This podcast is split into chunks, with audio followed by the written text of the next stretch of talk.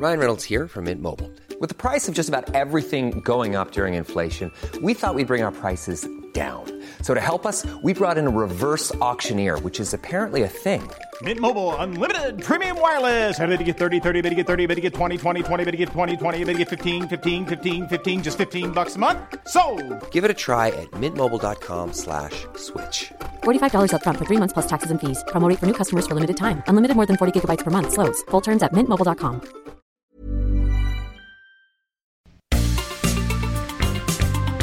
Heraldo Media Group presenta la información y el entretenimiento que usted necesita para estar enterado también en su descanso. Alejandro Sánchez y el informativo Heraldo fin de semana. Por el Heraldo Radio, con la H que sí suena y ahora también se escucha.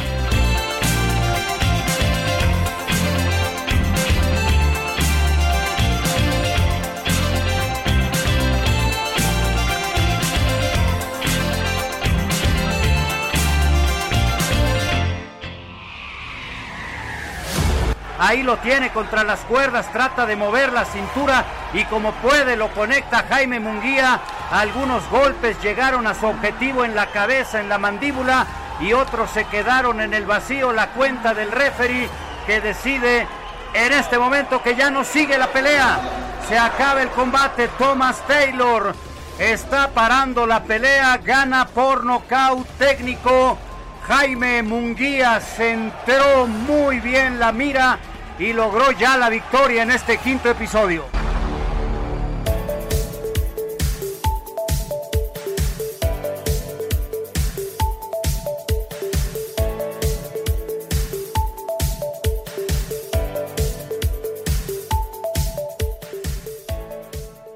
Muy buenos días, son las 7 de la mañana en punto de este domingo 12 de junio de 2022, un dominguito templado. Yo le voy a informar de aquí hasta las 10 de la mañana con lo más actual de las noticias. Y vaya que hay información, la noticia no descansa.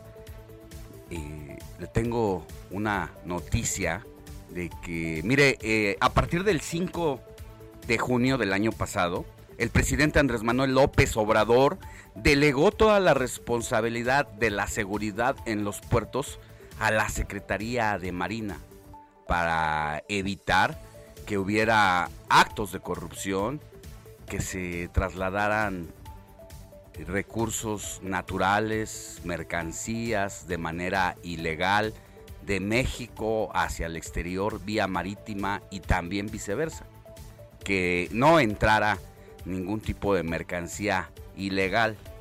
Pero ¿qué pasó justo un año después? Es que ayer sábado 11 de junio se dio a conocer que así, de un momento a otro, desaparecieron en el puerto de Manzanillo 20 contenedores cargados de oro, de plata y de artículos electrodomésticos y se mantuvo en secreto esa información hasta ayer en la tarde es que se dio a conocer y se reconoció por parte de las autoridades esta situación. Es un robo histórico en el puerto, ¿eh? el más grande. Y resulta que nadie vio cuando para movilizar 20 contenedores se requieren por lo menos camiones, trailers y maquinaria pesada que ayude a movilizar esos armatostes que pesan toneladas. Bueno, pues así la situación allá en el puerto de Manzanillo, el segundo más importante de México después de Lázaro Cárdenas, Michoacán. Y uno se pregunta, entonces, la Marina, una de dos, o no está a la altura de las responsabilidades de la seguridad marítima y de los puertos, o la segunda es si hay corrupción al interior de esta corporación de las Fuerzas Armadas y que alguien está encubriendo a alguien. Así arrancamos con la información de este domingo 12 de junio de 2022.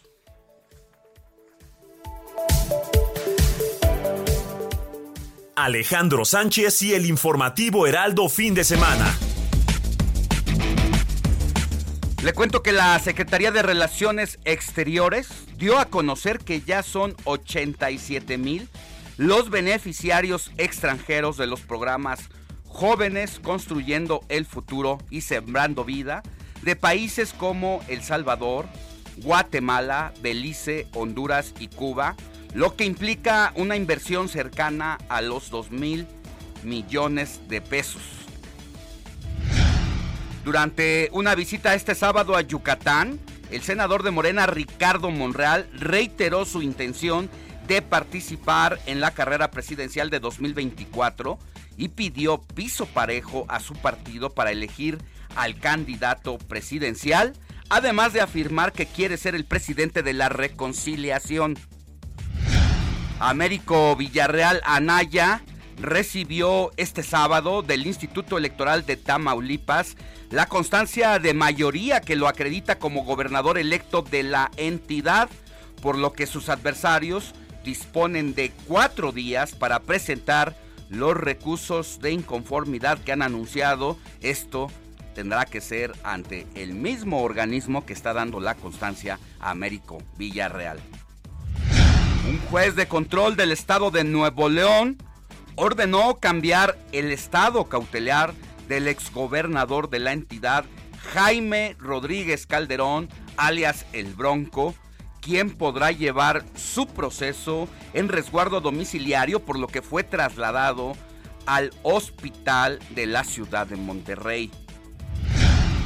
La Secretaría de Salud informó que en las últimas 24 horas se sumaron 6.396 nuevos contagios de COVID-19, así como 42 muertes a causa de esta enfermedad, con lo que el país llegó a un acumulado de 5.821.262 casos y 325.186 personas fallecidas. Por otra parte, y en más información de salubridad, Hugo López Gatel, subsecretario de la dependencia del ramo, confirmó un segundo caso de viruela sísmica en la Ciudad de México y explicó que el paciente se encuentra estable, recibe atención médica y se le establecieron las medidas de aislamiento y control. Sin embargo, no se ha dado a conocer la identidad de este paciente.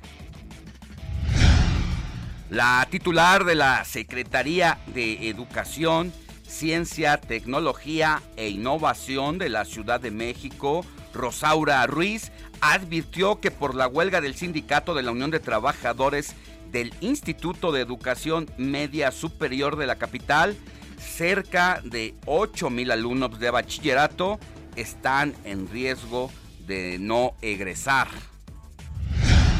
En temas internacionales, miles de personas tomaron las calles de diversas ciudades de Estados Unidos para manifestarse a favor de una supervisión más estricta de la venta y tenencia de armas de fuego luego de las más de las masacres que han conmocionado a la Unión Americana.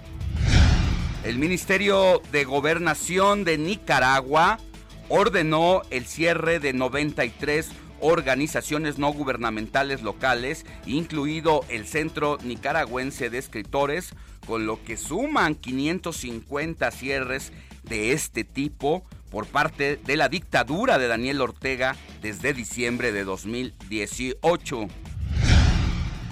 El Tribunal Primero de Sentencia de La Paz Bolivia sentenció a 10 años de prisión a la expresidenta de aquel país, Yanine Añez, por incumplimiento de deberes y resoluciones contrarias a la Constitución al ser acusada de perpetrar un golpe de Estado en 2019 contra su antecesor, el izquierdista Evo Morales.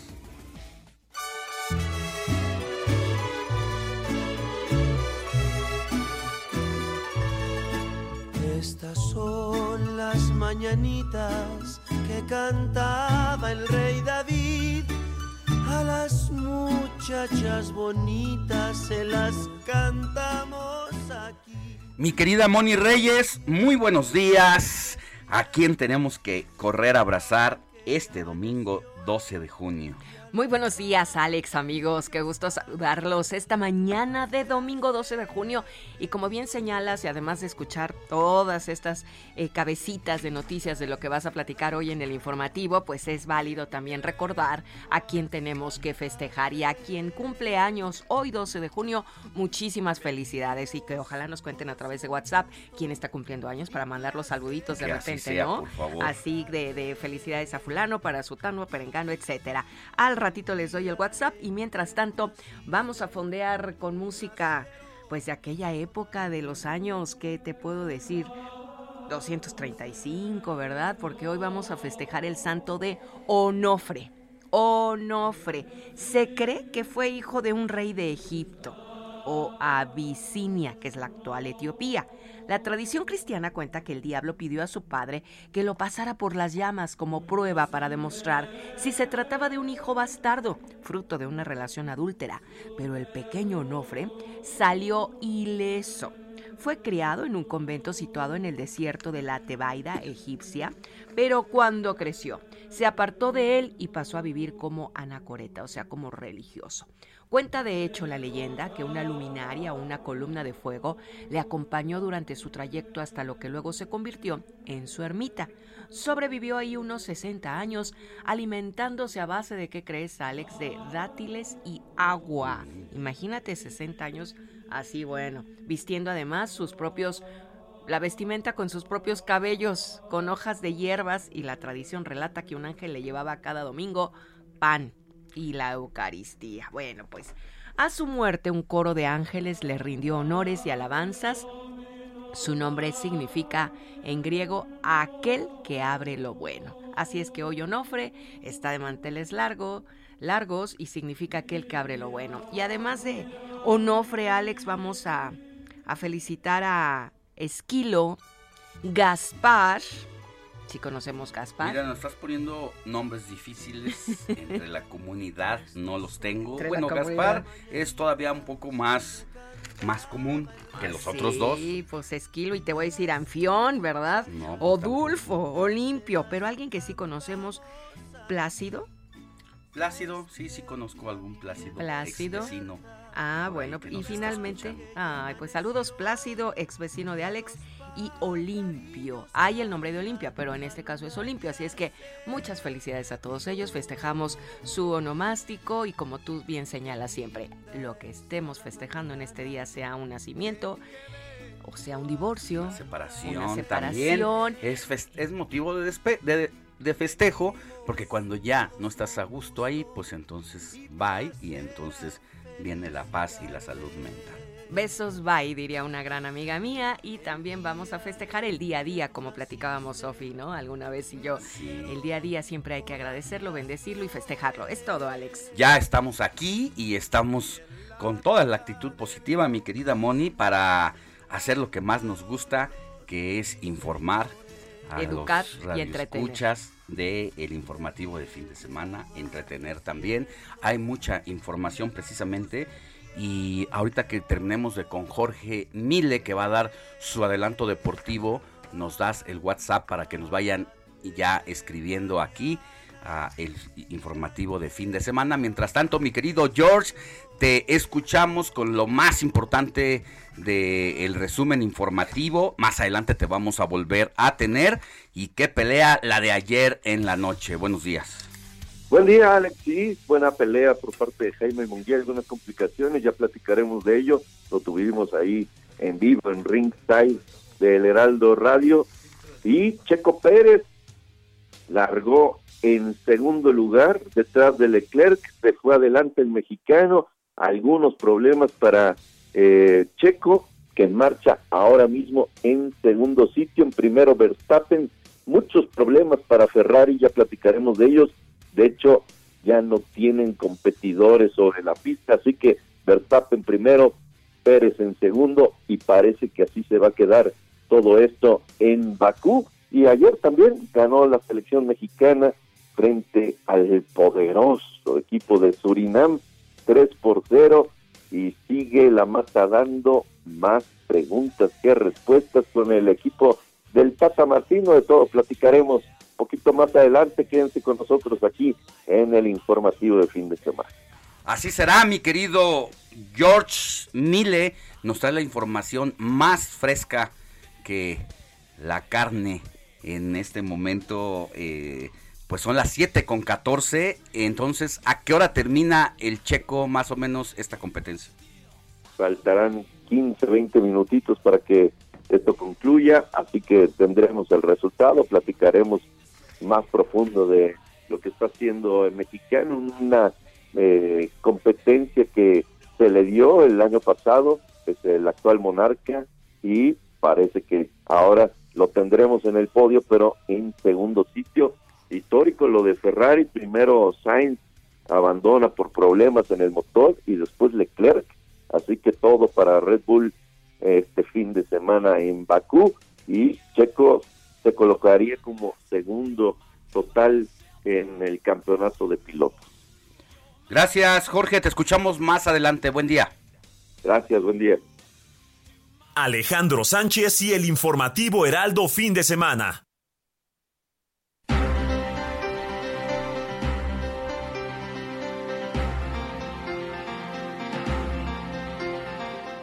Ya son las 7 de la mañana con 16 minutos. En este momento está cambiando el reloj de la cabina del informativo de fin de semana. Mi querida Moni, tenemos ya el WhatsApp abierto para que comiencen a llegar los mensajitos de este domingo 12 de junio. Claro que sí, Alex, lo acabamos de encender. ya cargadita la fila del WhatsApp.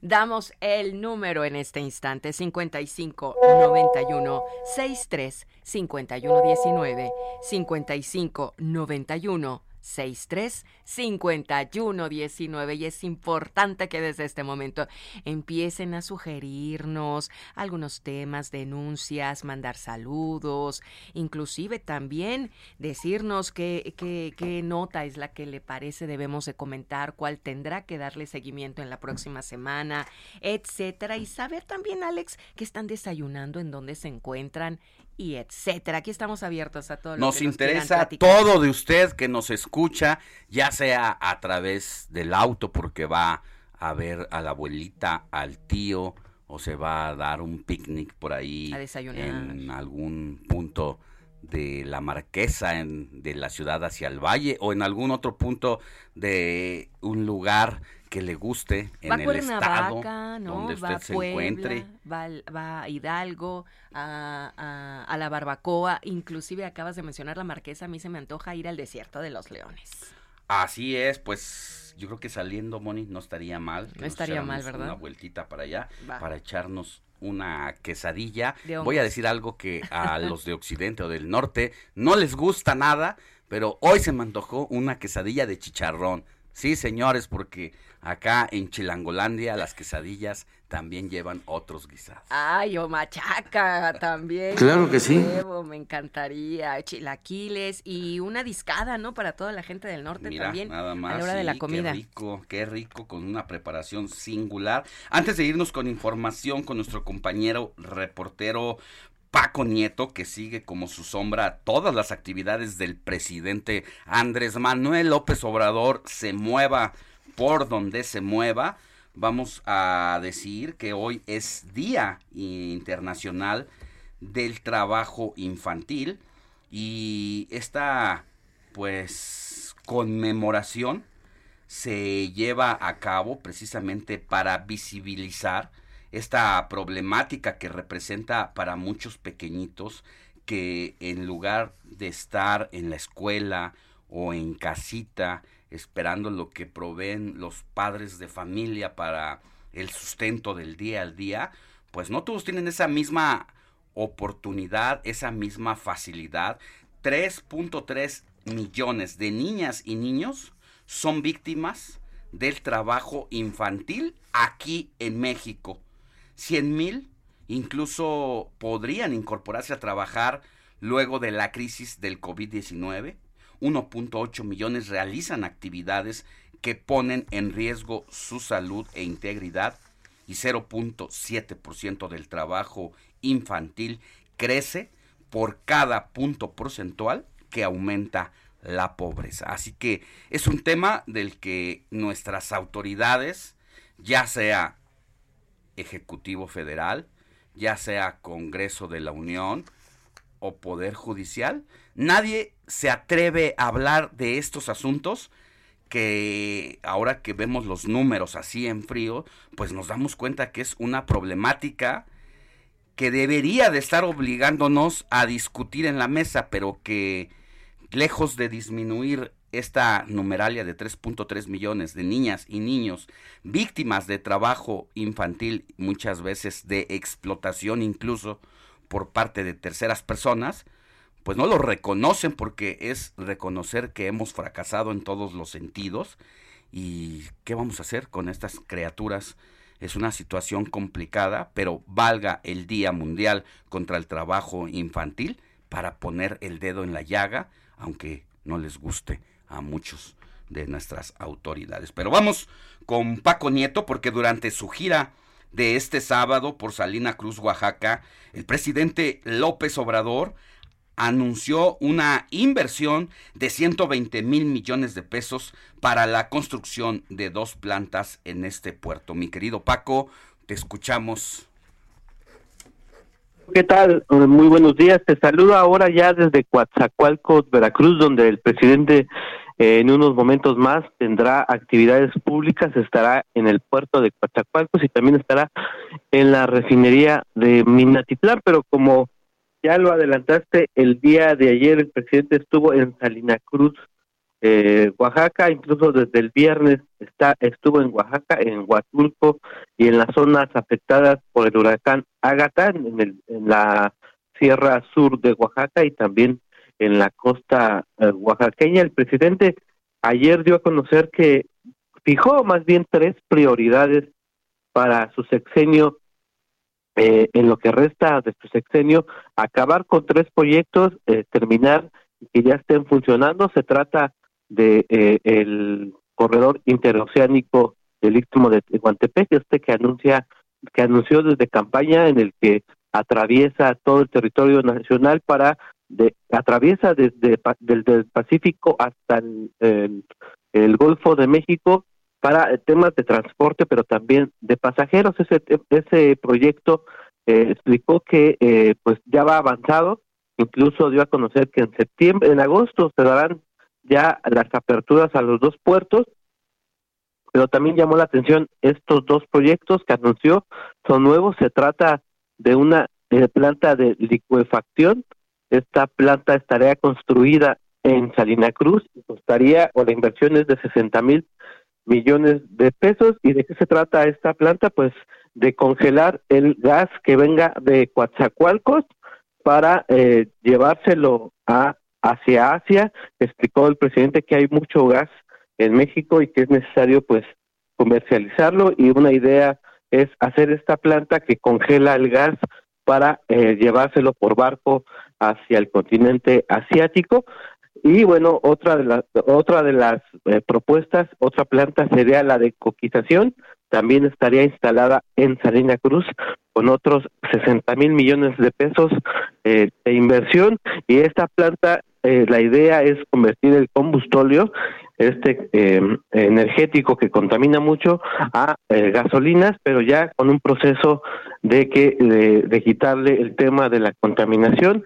Y bueno el presidente explicó que también se darían con estas dos plantas nuevas en Salina Cruz pues alrededor de tres mil empleos directos y uh, consideró que sí se pueden hacer todavía en su sexenio, entonces pues ya empezarán la licitación en el caso de esta eh, de esta empresa que va a congelar eh, el gas y bueno el presidente estará hoy haciendo un recorrido por eh, ahora por el, el puerto de Coatzacoalcos para concluir esta gira Alejandro que empezó el día viernes con los damnificados del huracán Ágata.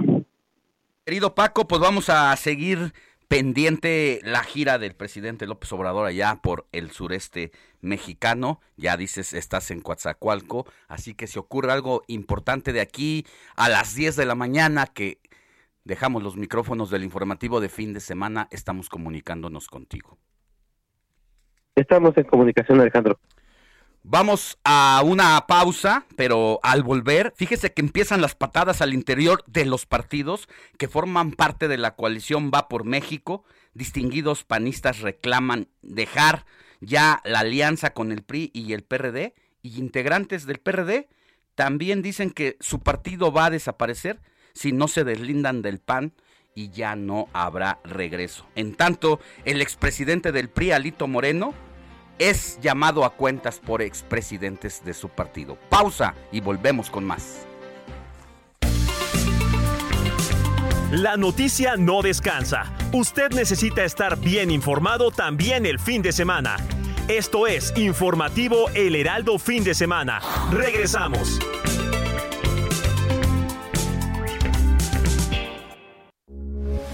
Heraldo Radio 98.5 FM, una estación de Heraldo Media Group. Transmitiendo desde Avenida Insurgente Sur 1271, Torre Carrachi, con 100.000 watts de potencia radiada. Heraldo Radio, la H que sí suena y ahora también se escucha. Heraldo Radio, la H se lee, se comparte, se ve y ahora también se escucha.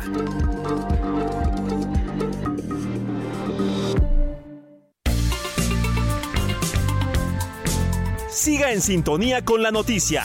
Alejandro Sánchez y el informativo Heraldo fin de semana. Continuamos.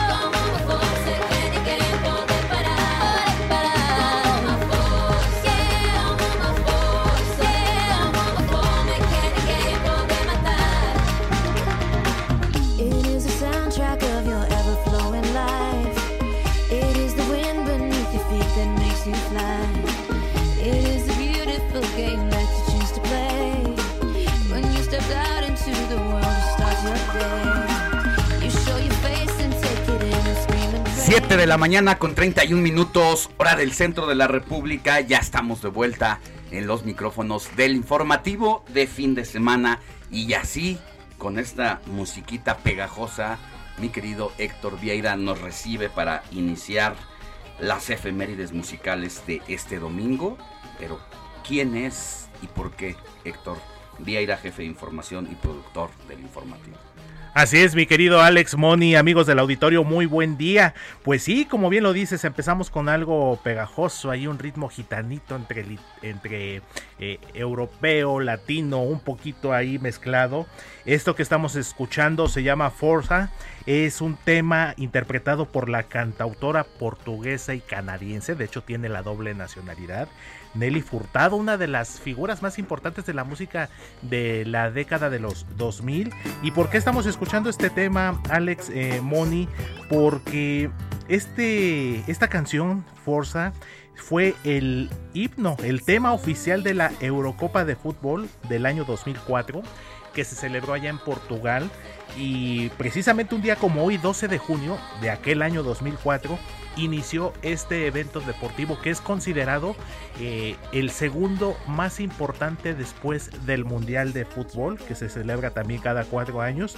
Y la peculiaridad de este torneo de la Eurocopa 2004, Alex, seguramente lo recordarás como buen aficionado al fútbol, que también lo eres, fue que nos regaló una de las yo creo que más grandes sorpresas en la historia de este deporte porque la selección de Grecia, que era pues nadie daba, ni siquiera en las apuestas, que iba a pasar siquiera de la fase de grupos, terminó coronándose y nada menos que ante la selección anfitriona, la selección de Portugal, que ya contaba en aquel entonces con una figura como Cristiano Ronaldo, que bueno, apenas estaba comenzando a despuntar. La selección portuguesa tenía figuras como, como Luis Figo también, como Rui Costa, y que en la gran final allá en la ciudad de Lisboa, el conjunto griego se impuso un gol por cero con gol de Ángelos Caristea y pues nos regaló una de las más grandes sorpresas en la historia del fútbol, Alex. Y por eso estamos escuchando este tema. Pues muy bien, aquí con Natalia de la Forcade. Nelly, Nelly, Nelly Furtado, Furtado. Pero fíjate que casi no la he escuchado a Nelly Furtado. Pero no me desagrada. Sí, y de hecho ahorita DJ Kike nos está poniendo uno de sus grandes éxitos, Store of the Light. Esto es de su álbum debut titulado Woa Nelly del año 2000 y que fue ya el que la, pues ahora sí que la lanzó a la fama a nivel internacional. Estuvo alejada de los escenarios hace, pues por algunos años, pero hace unas semanas en sus redes sociales difundió un video donde está ahí dándonos como que una premisa, un, un adelanto de lo que podría ser su regreso al mundo de la música. Muchas gracias, Héctor. Nos escuchamos más adelante. Claro que sí, Alex, seguimos pendientes.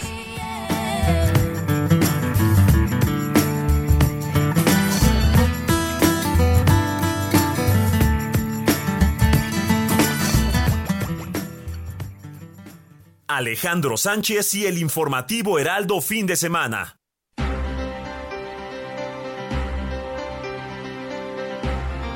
Ya son las 7 de la mañana con 35 minutos hora del centro de la República. Antes de que Moni Reyes le repita el WhatsApp y comencemos a leer los primeros mensajitos, también le quiero dar mi cuenta de Twitter para que me escriba. Yo le contesto personalmente. Arroba Alex Sánchez MX, arroba Alex Sánchez MX. Ahí podemos entrar en interacción usted y yo. Moni Reyes. Vámonos rápidamente a conocer qué nos dice el público Radio Escucha. Bueno, pues el señor Juan Carlos Martínez dice que tengan buen domingo, Moni, Alex y todo el equipo. Saludos y bendiciones, suerte y que nos vaya bien a todos. Gracias, Juan Carlos Martínez. Pues sí, que también les vaya bien a usted y a la familia y a todos los que nos escuchan. Por otro lado, tenemos a Silvia López Alex. Dice, buenos días, Alex, y a todo el equipo. Disculpa la pregunta. ¿Sabes si habrá puente por el Día del Padre? Eh, por el Día del Padre específicamente nunca hay puente, ya que no se trata de un día oficial que lo reconozca la Secretaría de Educación Pública. De hecho, la, el festejo del Día del Padre se lleva el tercer domingo del mes de junio.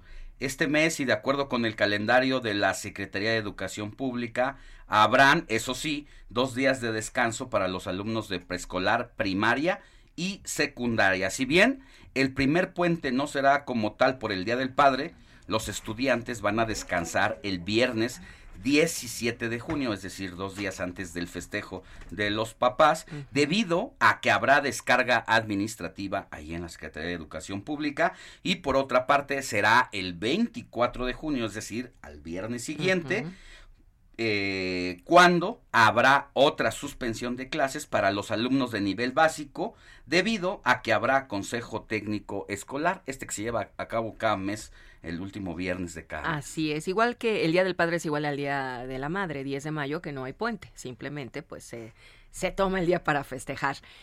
Silvia López, respuesta inmediata de Alex Sánchez. Y por otro lado, Edith Tapia de la Ciudad de México nos dice buenos días, Alex, Moni y equipo. Es un gusto escucharlos todos los domingos mientras trabajo. Gracias por hacerme ameno el tiempo. Saludos y bendiciones. Nada más que nos digan dónde trabaja, porque Es lo que le iba a ¿no? decir, ya me quedé con, Sí, con la las ganas de saber a qué se dedica usted, doña Edith Tapia, de la Ciudad de México, de qué demarcación nos está escribiendo, ahí échenos otro, otro mensajito. Oye, Alex. Por lo tanto, le mandamos un abrazo desde aquí. Y que no solo los domingos, también los sábados, doña También los sábados, doña Edith nos puede escuchar, estamos en la misma sintonía, e incluso si tiene televisión, tiene la oportunidad de vernos desde su chamba, pues préndale a partir de este lunes. Estaremos de vuelta en la televisión abierta por el 8.1 con toda la programación y el esfuerzo del Heraldo Media Group para llevarle hasta su casita todas las noticias, el análisis y lo más importante de lo que usted tiene que saber, aquí se la hacemos muy fácil. Así que, eh, pues aquí están los mensajitos y yo tengo que decir algo respecto a toda la mensajiza que recibimos ayer. Fueron más de 200 respuestas las que tuvimos después de hacer la convocatoria para participar en cinco pases dobles para ir al cine a cualquier sala VIP del país y que solamente bastaba que usted fuera de los primeros cinco que se reportaran con nosotros, nos dijeran por qué Justin Bieber eh, dejó de hacer sus conciertos en estos días. Y esa la única pregunta para que usted se hiciera acreedor a sus pases dobles de el cine ahí en Cinépolis. Sin embargo, pues no llegaron cinco, desafortunadamente. No tenemos mm, los 200 boletos que buscaron dobles, pero habrá, habrá más oportunidades para usted.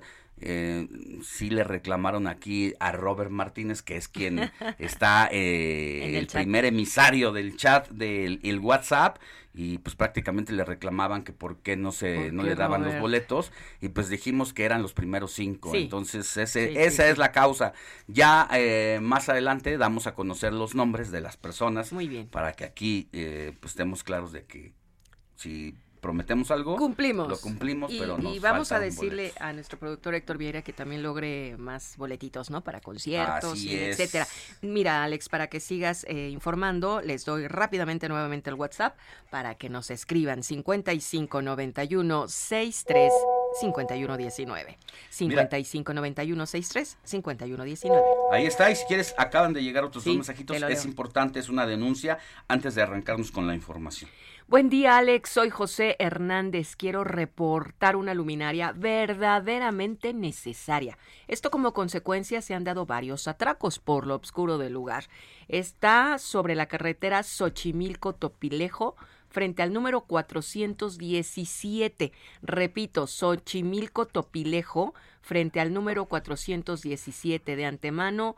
Gracias. Buenos días, saludos desde el Golfo de México, área de plataformas marinas también, ¿no? Saludad. Y señor eh, José Hernández, por supuesto que vamos a pasar este reporte y gracias a quien nos saluda desde el Golfo de México, qué emoción.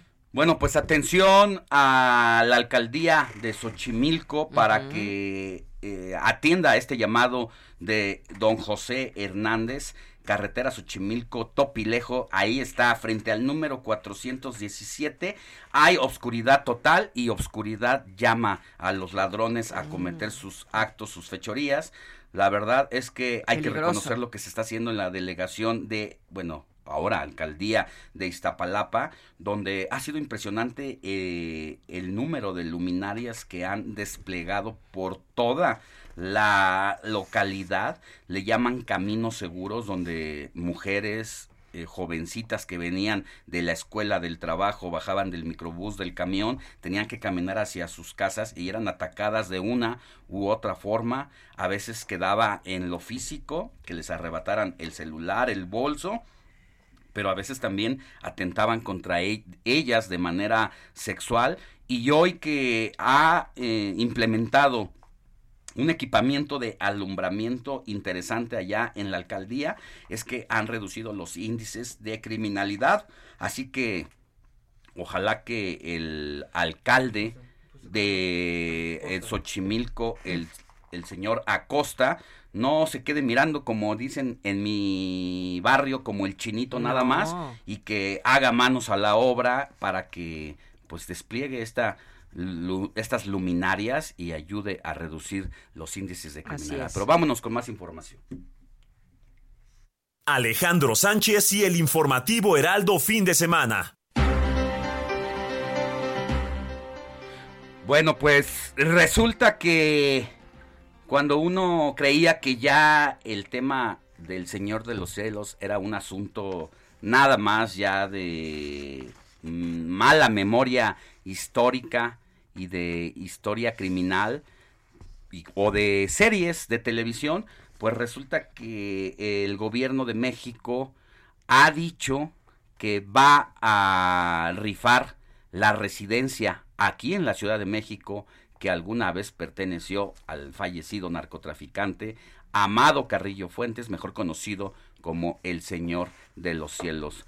Diego Iván González, ¿cómo está este asunto? ¿Cómo, es, vas- ¿Cómo va a ser la rifa? Ojalá que no sea como la del avión presidencial que se rifó, pero luego nadie se la ganó y todavía se sigue vendiendo el avión. No Cuéntanos. se rían. En Esperemos efecto, que pronto. pues en, en efecto, este, sabemos que México es un país con una tendencia a observar e inclusive en algunos casos a adorar, entre comillas, este, la vida de, de estos líderes del narcotráfico, ¿no? Uno de los más famosos, como tú ya, ya bien mencionas, Alex, es el Señor de los Cielos, ¿no? O su nombre común, Amado Carrillo. Este, pues sí, en efecto, se va a rifar la, eh, de hecho, la fortuna del Señor de los Cielos se calcula que en su mejor momento llegó a oscilar entre los 25 y 30 millones de dólares.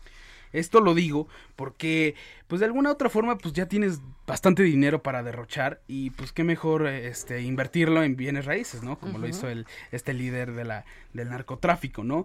Y pues sus bienes raíces son ostentosas, como tú bien mencionas. Esta casa, este, entra en las más importantes y es una casa lujosa, una mansión extremadamente lujosa en la, en la colonia Jardines del Pedregal. Cabe recalcar que es una de las zonas con mayor poder adquisitivo de la capital. Pero aquí, un dato que podría interesarles a la audiencia, como mencionó Alex, es que se va a rifar. Se va a rifar a través de un sorteo especial, el número 260 de la Lotería. Nacional, lo indicó el presidente de la República, Andrés Manuel López Obrador.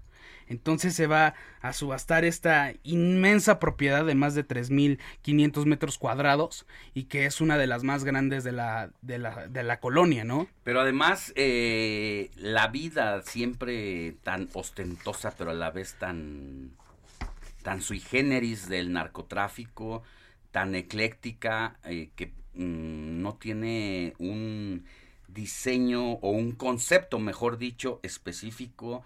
Son de estos conceptos que le ponen de chile, de mole y de dulce para exhibir el derroche de recursos y las fotos que he visto llaman la atención. Incluso tiene una casita de muñecas que es en una casita de muñecas, yo creo que era para las los hijos de Para sus hijos. el Señor de los Cielos, pero es una casita construida en escala Sí. respecto a una a los, a Casita los pequeños de muñecas. dos pisos.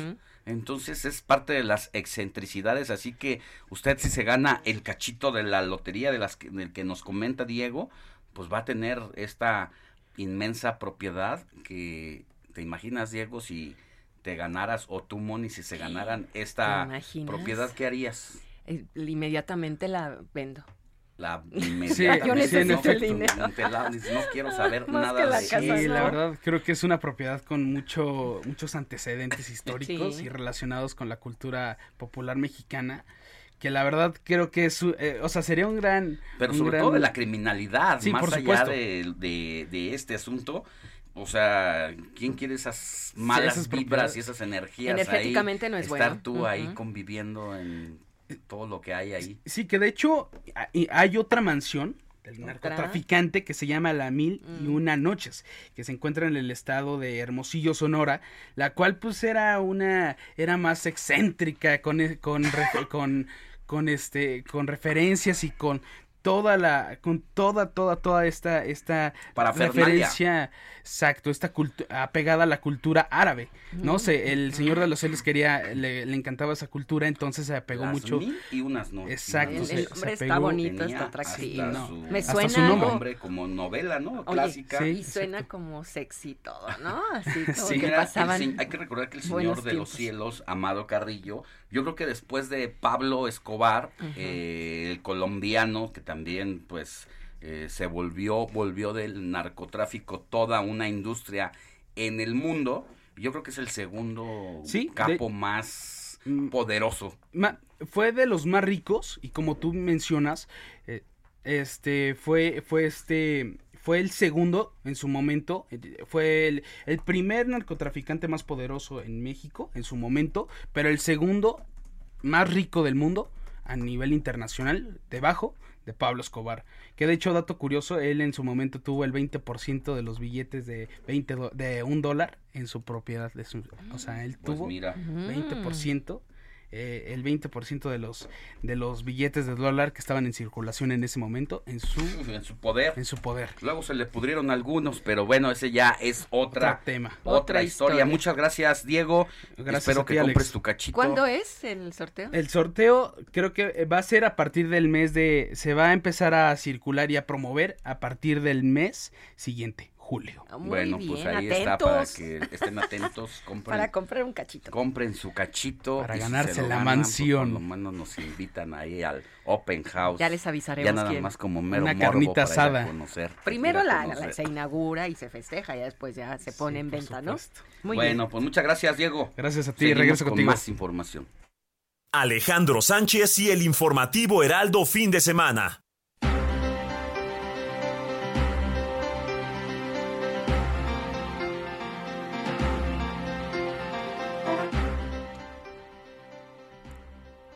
Mire, se están cumpliendo 20 años de la entrada en vigor de la Ley Federal de Transparencia y Acceso a la Información Pública Gubernamental que estableció los procedimientos para ejercer el derecho de acceso a la información. Yo creo que es uno de los logros más importantes como sociedad organizada con grupos de intelectuales, académicos, periodistas que aprovecharon el tiempo determinado, en este caso el fin del PRI y la llegada de una anhelada alternativa política en nuestro país, que luego ya falló en algunas cosas, ese es otro tema de análisis y discusión, pero justo en ese momento este grupo que pedía que en el país hubiera transparencia en el ejercicio de los recursos públicos, pues logró logró este esta ley que ha hecho que nuestros gobernantes dejen de usar los recursos eh, de manera secreta. Y aquí la gran pregunta es qué tanto a 20 años se ha consolidado esta ley, hay regresiones por parte de las autoridades, no les gusta, pero para hablar de todo esto, agradecemos que esté en la línea telefónica al comisionado del Instituto Nacional de Acceso a la Información, Adrián Alcalá. Comisionado, muy buenos días, qué gusto que esté con nosotros. Hola Alejandro, muy buenos días. Qué gusto saludarte a ti y a toda tu audiencia este domingo, en donde estamos de plácemes, como tú le decías, un día como hoy, pero hace 20 años entraba en vigor la Ley Federal de Transparencia y Acceso a la Información Pública Gubernamental, el tercer instrumento normativo que regula el ejercicio del derecho de acceso a la información en México. Y digo esto porque en enero del mismo 2002 Jalisco publicó su ley, en abril del mismo año Sinaloa publicó su ley, pero esta es la mayor referencia porque obviamente la competencia de todos los sujetos obligados del orden federal, que en aquel entonces sumaban aproximadamente 264 entes públicos y que a lo largo de los años, como tú bien lo decías, estos 20 años han venido consolidando a través de dos reformas constitucionales en el año 2007 y en el año 2014 el sistema en México de transparencia, el sistema nacional de transparencia, pero que ha consolidado como una de las mejores eh, leyes en México con, las que contamos actualmente, un sistema muy robusto, plataforma como la Plataforma Nacional de Transparencia, única a nivel mundial, en donde tú le puedes preguntar, bueno, cualquier persona que puede preguntar de manera anonimizada o anónima el, ejercicio del gasto público, funciones de los más de ocho mil sujetos obligados de todo el territorio nacional. Y por eso es de que estamos conmemorando, poniendo en el escenario y en la discusión pública, recordando aquel movimiento, efectivamente, como tú lo comentabas, la llegada o el cambio del régimen democrático en el año 2000. Y estoy consciente que ese es de los cambios demo- de la historia democrática reciente de este país más, más importantes, en donde a 20 años se empieza a transitar, a conocer la cosa pública, el quehacer público a través de solicitudes de información, lo cual anteriormente era impensable porque pues, los gobiernos informaban lo que querían informar y entonces la sociedad mexicana era o conocía lo que el propio gobierno quería conocer. Y por eso estamos conmemorando este, e, este, este vigésimo aniversario de la entrada en vigor de la Ley Federal de Transparencia. Mañana estaremos en la Ciudad de México, concretamente en la Casa de la Transparencia, en Linay, para que nos puedan seguir, puedan acompañarnos. El jueves pasado estuvimos en Jalisco, en Guadalajara, conmemorando también estos 20 años. Y el martes estaremos en Culiacán, en, donde también estaremos conmemorando estos 20 años de la entrada en vigor, reflexionando a través de diferentes temáticas, como de partidos políticos, cuál era, cómo se vivía en aquel momento, cuál era el momento coyuntural, con también con académicos, lo que han tenido que pasar para que hoy los mexicanos y las mexicanas contemos con un instrumento normativo y que es nuestro deber y responsabilidad pues obviamente hacer y conocer la cosa pública. Comisionado, estamos en celebración por el objetivo de reconocer el esfuerzo que se ha desarrollado por algunos ciudadanos y ciudadanas comprometidos con este tema, pero hay grandes retos y quiero pedirle un favor porque viene la guillotina. ¿Le parece si vamos a una pausa y un breve resumen a la hora y volvemos con usted para que nos cuente los desafíos? Con todo gusto, Alejandro. Yo aquí espero. Gracias. Gracias. Pausa y volvemos con más información.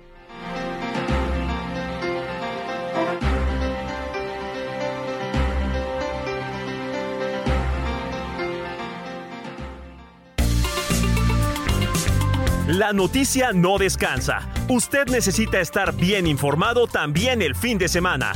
Esto es Informativo El Heraldo Fin de Semana. Regresamos.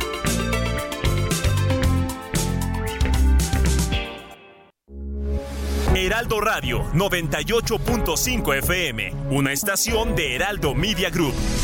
Transmitiendo desde Avenida Insurgente Sur 1271, Torre Carrachi, con 100.000 watts de potencia radiada. Heraldo Radio, la H que sí suena y ahora también se escucha. Heraldo Radio, con la H que sí suena y ahora también se escucha.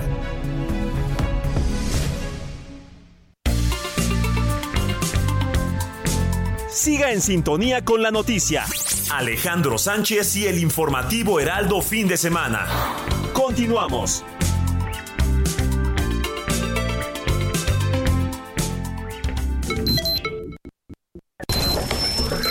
Noticias a la hora. Heraldo Radio le informa. Buenos días, 8 de la mañana en punto. Fueron desmanteladas dos casas de seguridad y detenidos cinco sujetos con un arsenal por efectivos de la Guardia Nacional y la Fiscalía del Estado en Tepatitlán, Jalisco.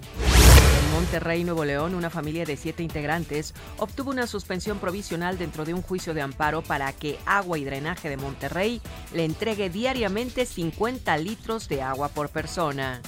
El líder del Sindicato de Trabajadores de la Industria Hotelera y Gastronómica en Guerrero, Raúl Ramírez Gallardo, dijo que al menos 15 hoteles y restaurantes de Acapulco están emplazados a huelga por la revisión del contrato colectivo y por violación al contrato debido a que han cumplido con los acuerdos. En Durango, en el acumulado desde el inicio de la pandemia, se han registrado un total de 66.277 casos positivos, de los cuales se han recuperado 62.634 y han fallecido 3.439 personas. Este sábado, alrededor de 50 ciclistas partieron del municipio de El Marqués hacia Bernal como parte de las actividades convocadas por la organización Saca la Bici. Los ciclistas recorrieron 42 kilómetros en bicicleta como parte de la primera jornada estatal, esto es en Querétaro, de la bicicleta por la Semana Nacional de dicho elemento. La autorización para regularizar vehículos americanos en Guanajuato este año está descartada, así lo dijo María Carmen Ramírez Baltasar, presidenta nacional de la organización, quien explicó que la entidad no ha sido incluida en los estados donde se puede hacer el trámite, situación que impide que más de 300 mil vehículos que circulan en el estado puedan ser nacionalizados. La Fiscalía General de Justicia del Estado de México detuvo a cinco personas y aseguró más de 22 kilogramos de marihuana, derivado de un cateo realizado en inmueble de la colonia Ricardo Flores Magón, en el municipio de Tepoztlán, Estado de México. 8 de la mañana, dos minutos, tiempo del centro de México. Continuamos en el informativo fin de semana.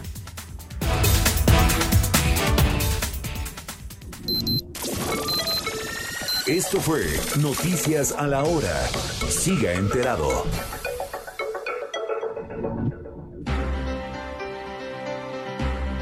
Platicábamos con el comisionado del Instituto Nacional de Acceso a la Información, Adrián Alcalá, sobre los 20 años que hoy, hoy domingo, se conmemoran domingo 12 de junio de 2022 eh, que de la entrada en vigor de la Ley Federal de Transparencia y Acceso a la Información Pública Gubernamental que estableció los procedimientos para ejercer el derecho de acceso a la información. Comisionado, gracias por habernos esperado en la línea telefónica estos minutitos para retomar esta conversación. Ya hablábamos eh, como eje central los logros que da esta ley, pero yo le preguntaría ahora los retos los desafíos y sobre todo los obstáculos a 20 años de quienes todavía se resisten a la transparencia de los recursos que muchas muchos entes no les gusta ser observados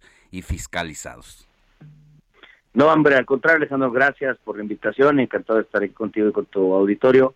Fíjate que los grandes eh, logros que hemos tenido, y te pasar los retos a la pregunta, es un dato que creo que es interesante, en donde a 20 años de la entrada en vigor de la ley federal gubernamental, más de 3.200.000 solicitudes de información se han hecho a los entes públicos, de los cuales 2.650.000 un poco más son de acceso a la información y 1.178, eh, perdón, 549.000 solicitudes de información un poco más corresponden a datos personales, porque cuando se gesta esta o se promulga esta ley gubernamental, implica el reconocimiento de dos derechos que se ha venido consolidando a través de estos 20 años, el derecho de acceso a la información y el de la protección de datos personales. ¿Cuáles son los retos que tenemos?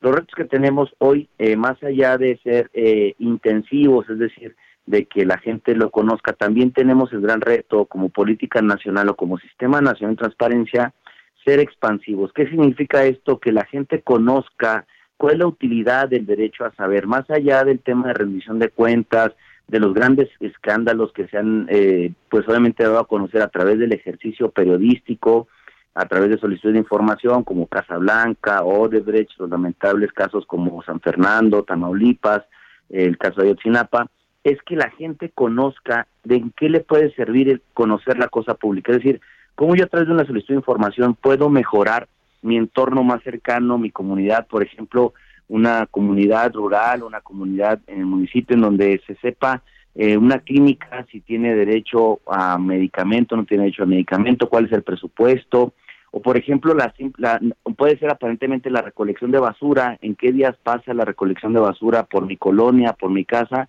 para yo entonces saber cómo mejorar y no dejar, por ejemplo, la basura que posteriormente se puede convertir en un foco de infección. Es decir, ¿cómo mejoramos el entorno más este más cercano al ciudadano a través de la solicitud de información, a través de la cosa pública, pero también el empresario, saber si existen programas, porque acuérdense que los empresarios obviamente dan, dan, este, pues, aportan muchísimo al Producto Interno tanto el micro como el mediano el grande empresario, ¿cómo puedo saber si existen programas de reactivación a propósito de la pandemia?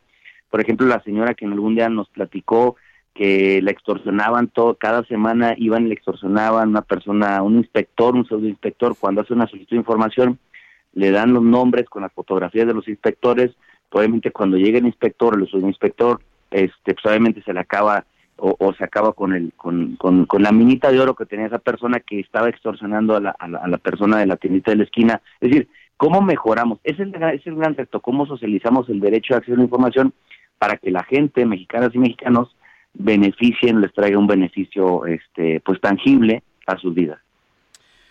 Pues eh, esos son parte de los beneficios de tener una sociedad que pueda conocer en qué se gastan sus impuestos, centavo por centavo, peso por peso, que prácticamente eh, las finanzas públicas se pongan en una caja de cristal.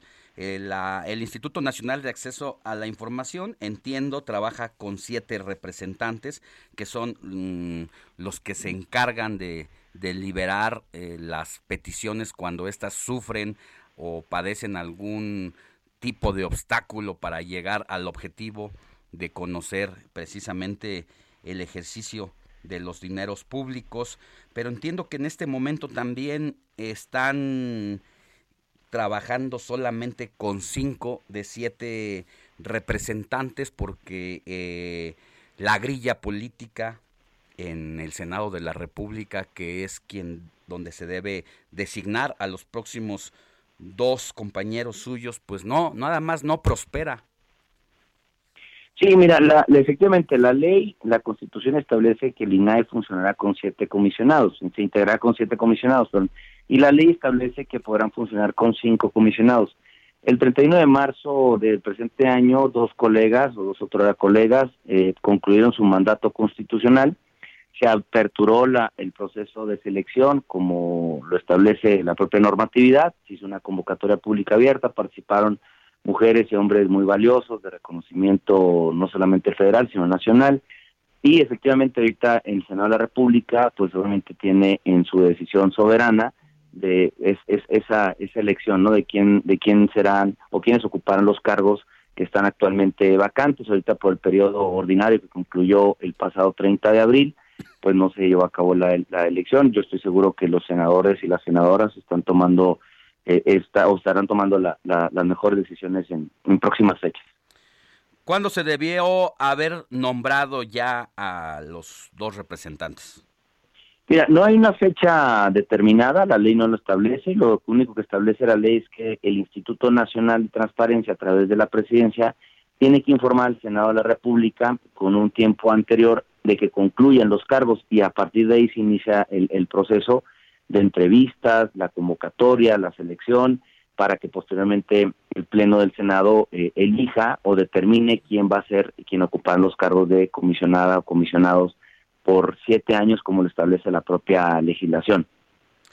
¿Cómo se han sentido ustedes eh, en este sexenio tratados?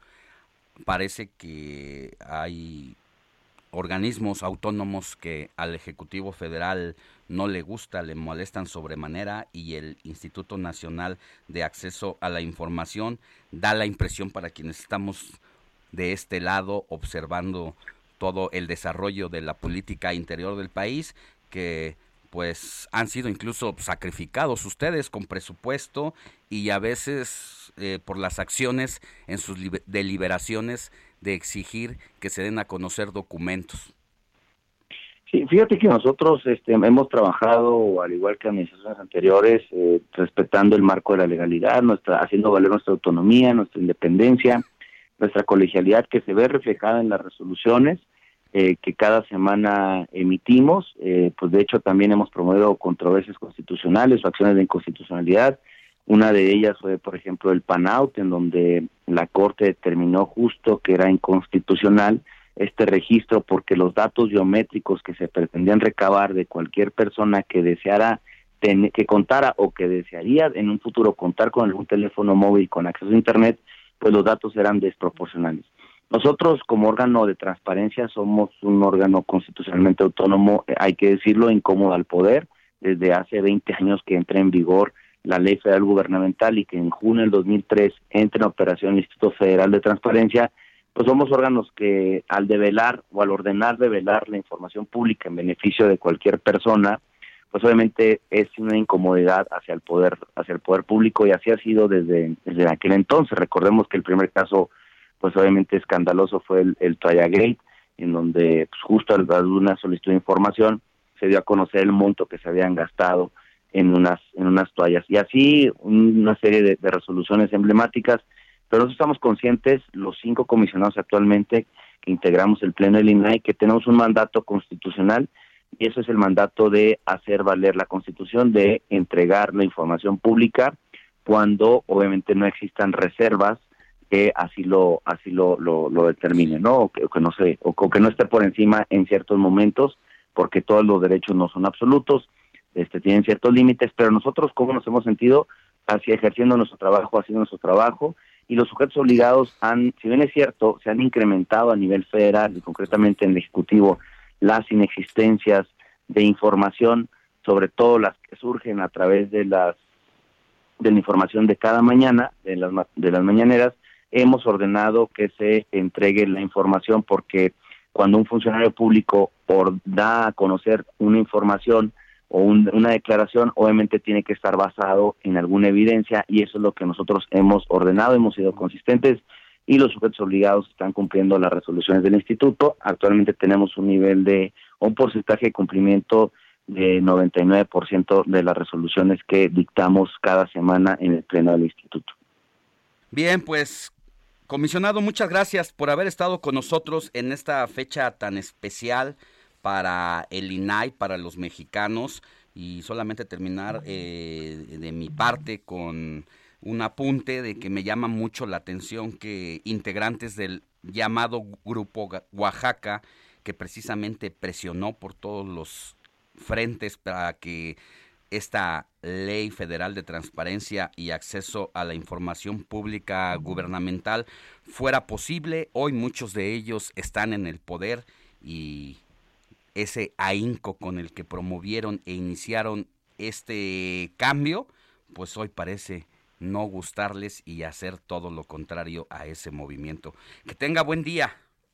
Gracias Alejandro, muchísimas gracias por tu atención y los esperamos para que nos sigan también a través de las redes sociales mañana y el martes. Muchas gracias, estaremos pendientes. Hasta luego. Gracias Alejandro, buen domingo. Alejandro Sánchez y el informativo Heraldo fin de semana.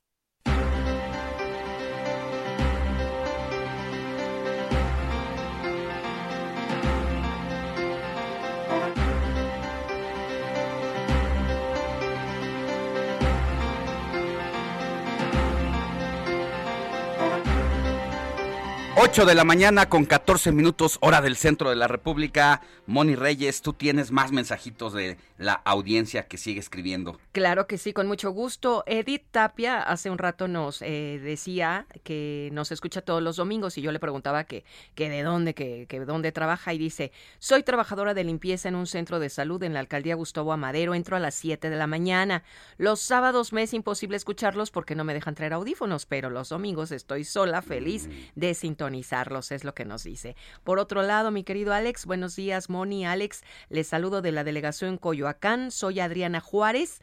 Ella hace la pregunta que en qué horario estará en la televisión Paulina Greenham. ¿Le contestas? Eh, sí, ella está con nuestro compañero Alejandro Cacho en esta mañana de 9 a 11 de la mañana con información de noticias, entretenimiento y temas soft. Ahí los puede ver a los dos y Alejandro Cacho eh, más tarde aquí en los micrófonos del Heraldo Radio está de 8 a 9 de la noche con República H. Otra eh, pregunta más. Hola Alex, te escucho cada fin de semana. Soy Antonio Rivera de Iztacalco. Te quería preguntar, ¿a partir de mañana inicia el aumento en el precio del transporte público?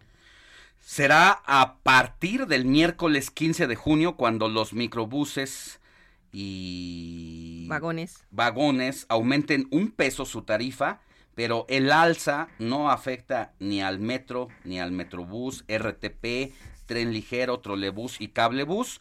Esos no tienen alza porque es transporte público de administrado por el gobierno de la Ciudad de México. El incremento a la tarifa del transporte público está condicionado a que los transportistas mejoren en lo inmediato el servicio que prestan en rubros como seguridad, calidad, mantenimiento y capacitación. Fue rechazada el alza de 3 a 5 pesos, solamente un peso es lo que usted deberá de pagar como extra a lo que venía pagando eh, hasta esta fecha todavía y re- insisto, a partir del miércoles 15 de junio entra en vigor esta tarifa. Así sea, un, un- siete u ocho pesos, dependiendo. Rápidamente, antes de pasar a lo siguiente, les doy el número de WhatsApp 55 91 63 51 19.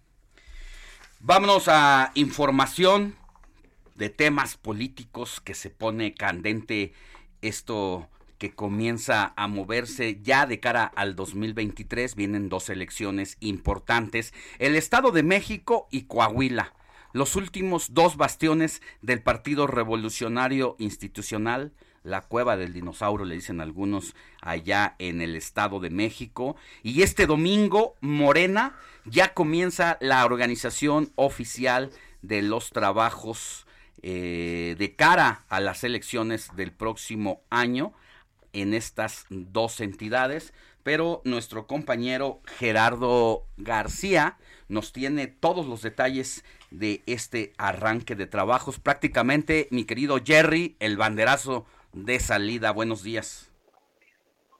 Muy buenos días, Alex. Te saludo aquí al auditorio. Efectivamente, desde Toluca, la dirigencia nacional de Morena y los principales aspirantes a la gubernatura del Estado de México encabezarán un encuentro con la militancia para dar este banderazo de las acciones a seguir en la organización de esto que se viene de la batalla electoral, no solo del 2022, sino pasando hasta el 2024. El evento se desarrollará en la explanada del Teatro Morelos y estará encabezado por el dirigente nacional Mario Delgado Carrillo, a una semana de haber ganado cuatro de las seis gubernaturas, este partido de la 4C, y que, que estuvieron en juego en este año. De, desde días atrás se ha confirmado la asistencia de los aspirantes a la gubernatura, por Morena, Delfina Gómez Álvarez, titular de la Secretaría de Educación Pública, Horacio Duarte Olivares, director de aduanas, y Tino Martínez Miranda, senador de la República, además del alcalde de Catepec, Fernando Vinci, y su homóloga de Picamac, Mariela Gutiérrez Escalante. Por ello se espera una mayor concentración de la militancia morenista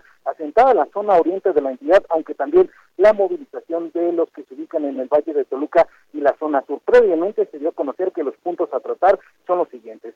El festejo del triunfo de las pasadas elecciones, agradecimiento a quienes ayudaron en las recientes eh, comicios, en los recientes comicios y arrancar con el proceso organizativo del Estado de México, el anuncio de la movilización para apoyar la reforma electoral y marcar la ruta para el fortalecimiento territorial hasta el 2024 y eh, el evento arrancará después de las 11 de la mañana. El reporte que les tengo desde el Estado de México. Pues vamos a estar pendientes. Tú ya entiendo, estás por allá, Gerardo. Y si ocurre algo importante de aquí a las 10 de la mañana, por favor, haznoslo saber. Que tengas buen día. Estaremos muy pendientes. Excelente día. Y mire, el senador de Morena por el Estado de México, Higinio Martínez, quien es catalogado como el líder del grupo Texcoco, al que pertenece la maestra Delfina, secretaria de Educación Pública, así como Horacio Duarte, responsable de aduanas en el país, pues ayer levantó la voz y dijo que es necesario un consenso que defina la ruta para la elección del candidato al gobierno de la entidad mexiquense y que el candidato debe salir precisamente del grupo Texcoco. Está sintiendo pasos en la azotea, como dicen Higinio Martínez, porque en primera se enemistó con el presidente López Obrador a partir del inicio de su sexenio. Eran grandes aliados, pero Higinio Martínez peleó con el presidente por la cancelación del aeropuerto y las malas lenguas dicen que ahí Higinio tenía muchos intereses, era parte de los futuros nuevos ricos que el presidente López Obrador precisamente les metió machetazo para cortarles las alas, esto como parte del grupo y del proyecto México en asociación con el PRI y con el PAN se vieron beneficiados, le quitó todos los negocios y hoy siente pasos en la azotea porque si bien se había mencionado a estos personajes de Texcoco como los que tenían posibilidades de llegar a la candidatura, pues después se habló precisamente de que es Alejandro Encina, subsecretario de Gobernación, quien puede ser repentinamente el candidato al gobierno del Estado de México e iría por tercera vez a buscar la gubernatura, así como lo hizo el presidente en su tercera, fue la vencida como presidente de la República, es que aparece el nombre de Encinas. Pero vamos a cambiar de tema y no dejar los asuntos de la política porque las alianzas con la derecha tienen al PRD contra las cuerdas y de no haber cambios profundos y radicales en esta institución política, se corre el riesgo de desaparecer.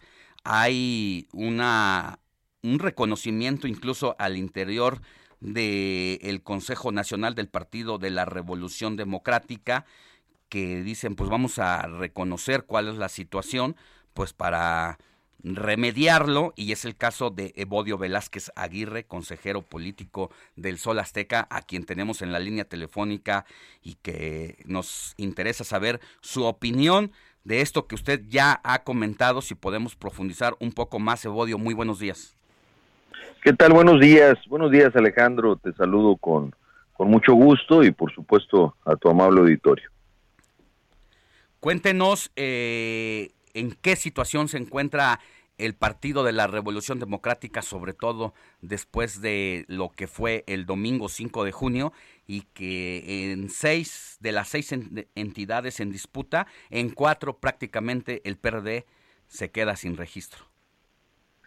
Pues mira, un análisis profundo, un análisis que, que sin lugar a dudas debemos hacer, por eso hoy lo que pedimos desde, desde el movimiento independiente eh, que hemos construido después del Congreso Nacional hace unos meses, donde fijamos una postura de que el PRD debe de regresar a sus orígenes, el PRD debe de aprovechar que es y sigue siendo el partido histórico de la izquierda de este país y que hoy tenemos que revisar también la política de alianzas y lo que nos ha dejado la política de alianzas.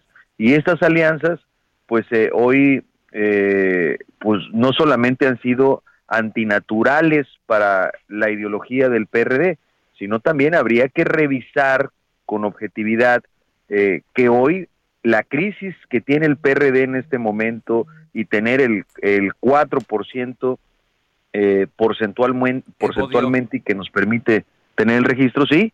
¿Le parece si vamos a una pausa eh, ya sabe, la guillotina comercial. No perdona, pero al volver seguimos platicando de esto y que nos diga si quienes han controlado al PRD durante estos últimos 14 años, que son los llamados chuchos, pueden realmente regresar a sus orígenes de partido de izquierda. Con esa pregunta nos quedamos y volvemos. Pausa y estamos Hiring for your small business? If you're not looking for professionals on LinkedIn, you're looking in the wrong place. That's like looking for your car keys in a fish tank. LinkedIn helps you hire professionals you can't find anywhere else, even those who aren't actively searching for a new job but might be open to the perfect role. In a given month, over 70% of LinkedIn users don't even visit other leading job sites. So start looking in the right place. With LinkedIn, you can hire professionals like a professional. Post your free job on linkedin.com slash spoken today.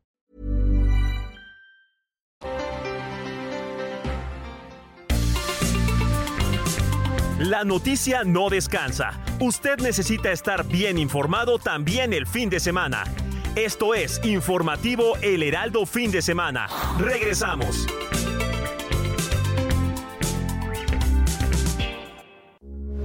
Heraldo Radio, con la H que sí suena y ahora también se escucha.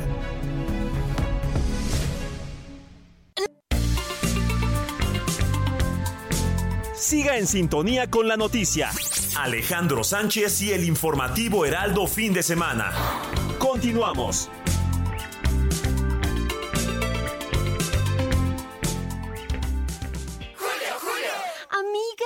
El pelo ya te llega hasta la cintura. Y lo que llega para el pelo es 3x2 en tintes, fijadores, modeladores y afeitado. Y lleva el segundo al 50% de descuento en toda la línea Head and Shoulders, Pantene y Anne Rothschild. Con Julio, lo regalado te llega. Solo en Soriana. A junio 16. Aplica restricciones. El PRD debe regresar a sus orígenes o de lo contrario corre el riesgo de desaparecer, es lo que comentábamos con Evodio Velázquez Aguirre, consejero nacional del Partido de la Revolución Democrática. Evodio le preguntaba eh, y se quedó la respuesta en el aire cuando vino la pausa comercial, si se puede volver a los orígenes con quienes controlan el partido desde hace 14 años, que son los llamados chuchos, esta corriente política conformada por Jesús Ortega y Jesús Zambrano, quien es precisamente el líder nacional de este partido. Bueno, mira, primero quiero hacer un recuento, mi querido Alejandro, muy, puntual eh, nosotros como movimiento independiente eh, decidimos apartarnos de las corrientes políticas porque creemos que ha sido una de las causas que tienen hoy al PRD como, como, como está, con una profunda crisis, no de ahorita, sino ya de varios años, yo creo que una década ya de, de, de crisis política y que las corrientes han sido parte del problema. Y luego, por otro lado, eh, en el pasado Congreso Nacional, donde se define la política de alianzas con, con, eh, con la idea que tiene marcada eh, la dirigencia y principalmente este grupo de Nueva Izquierda, de seguir con las alianzas con la derecha, las alianzas con el PAN y con el PRI. Y nosotros planteábamos que tenemos que conservar la unidad, que tenemos que generar que el PRD sea nuevamente una opción por la historia que hemos representado y la lucha democrática que hemos dado en el país. Y entonces, regresar a nuestros orígenes es fundamental. Decíamos que hay que cambiar la narrativa. Por otro lado, habría que buscar que la política de alianzas viniera directamente de los estados, que escucháramos nuevamente a la militancia, que escucháramos a, los simpatizantes de este partido y que, y que miráramos más allá de la dirigencia eh, en una toma de decisiones que no es legitimada con la base. Entonces, también ese planteamiento hicimos. Hicimos un planteamiento también de renovar las dirigencias, de poder volver los ojos a aquellos que hacen trabajo en el territorio, que son dirigentes en los municipios, en los estados, eh, en las regiones y que hacen el trabajo eh, político para que el PRD sostenga su votación y hoy su registro. Y entonces eh, debemos de quitar esta, este planteamiento burocrático que las corrientes políticas deben de poner a sus allegados en las, en las direcciones nacionales, en las plurinominales que nos quedan y los que tienen que hacer chamba pues son los son los líderes regionales y a ellos pues no hay ninguna posibilidad de que puedan construir un debate de nivel y de altura a nivel nacional en el rumbo que debe llevar el PRD. Entonces, planteamos concretamente un relevo generacional y en ese relevo generacional tenemos también que mantener la unidad de todos los que estamos en el PRD. No, no hay que ser críticos en la destrucción del partido, sino críticos en la construcción de una nueva etapa de este partido que sería una lástima que lo perdamos por lo que sea por lo que ha significado en la lucha democrática y política para este para este país. Pues todo un reto que tienen enfrente de cara a las elecciones de 2023 y luego las presidenciales de 2024. Evodio Velázquez Aguirre, vamos a ver si a quienes tienen el poder en su partido les cae el 20 para esta transformación que frente a un fenómeno como el de Andrés Manuel López Obrador es lo que también los tiene contra las cuerdas, pero pues vamos a ver qué pasa y estaremos atentos. Muchas gracias por tomarnos la llamada esta mañana de domingo 12 de junio. Que tenga buen día. Gracias Alejandro. Vamos a abrir el debate. Esa es la idea. Hay que abrir el debate y enfrentarnos a, a, este, a este momento. No hay nada que festejar. En la pasada elección del domingo, pues eh, eh, el PRD pierde cuatro estados en su registro nuevamente que aunado a los 15 que ya perdió, pues por supuesto que entonces no se están haciendo bien las cosas.